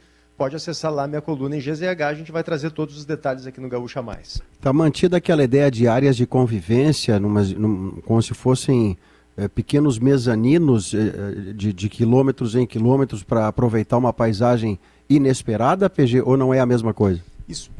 Maurício, sim, a ideia é justamente fazer um parque linear ao longo da Avenida Ipiranga, né, no canteiro central, ou seja, nas margens ali do Arroio Dilúvio, Isso. com gramados, né, com possibilidades das pessoas interagirem com a água também, que precisa ser despoluída, claro.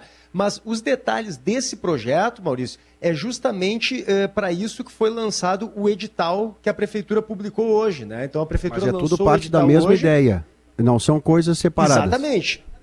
O, o consórcio que vencer essa licitação hoje vai fazer todo esse projeto, tanto do Parque Linear como as soluções para a despoluição de todo o Arroio Dilúvio. É um projeto de longo prazo, né, Maurício? Claro. Mas alguém Mas é precisa ter, dar o né, primeiro passo. É, é importante o pontapé inicial, é isso que está sendo dado aqui.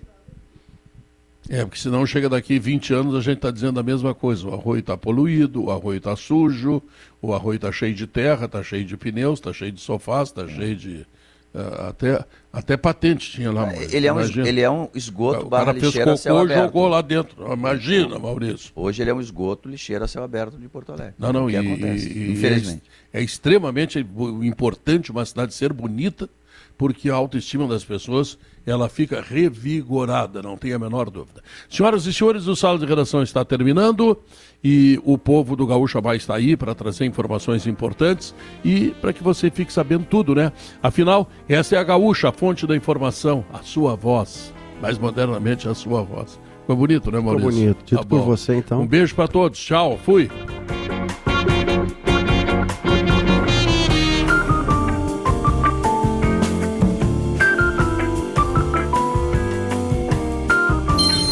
Sala de Redação. Debates esportivos. Parceria Gimo, Zafari e Bourbon. Frigelar. Grupo IESA. Vinícola Aurora. Soprano. Santa Clara. CMPC e KTO.com.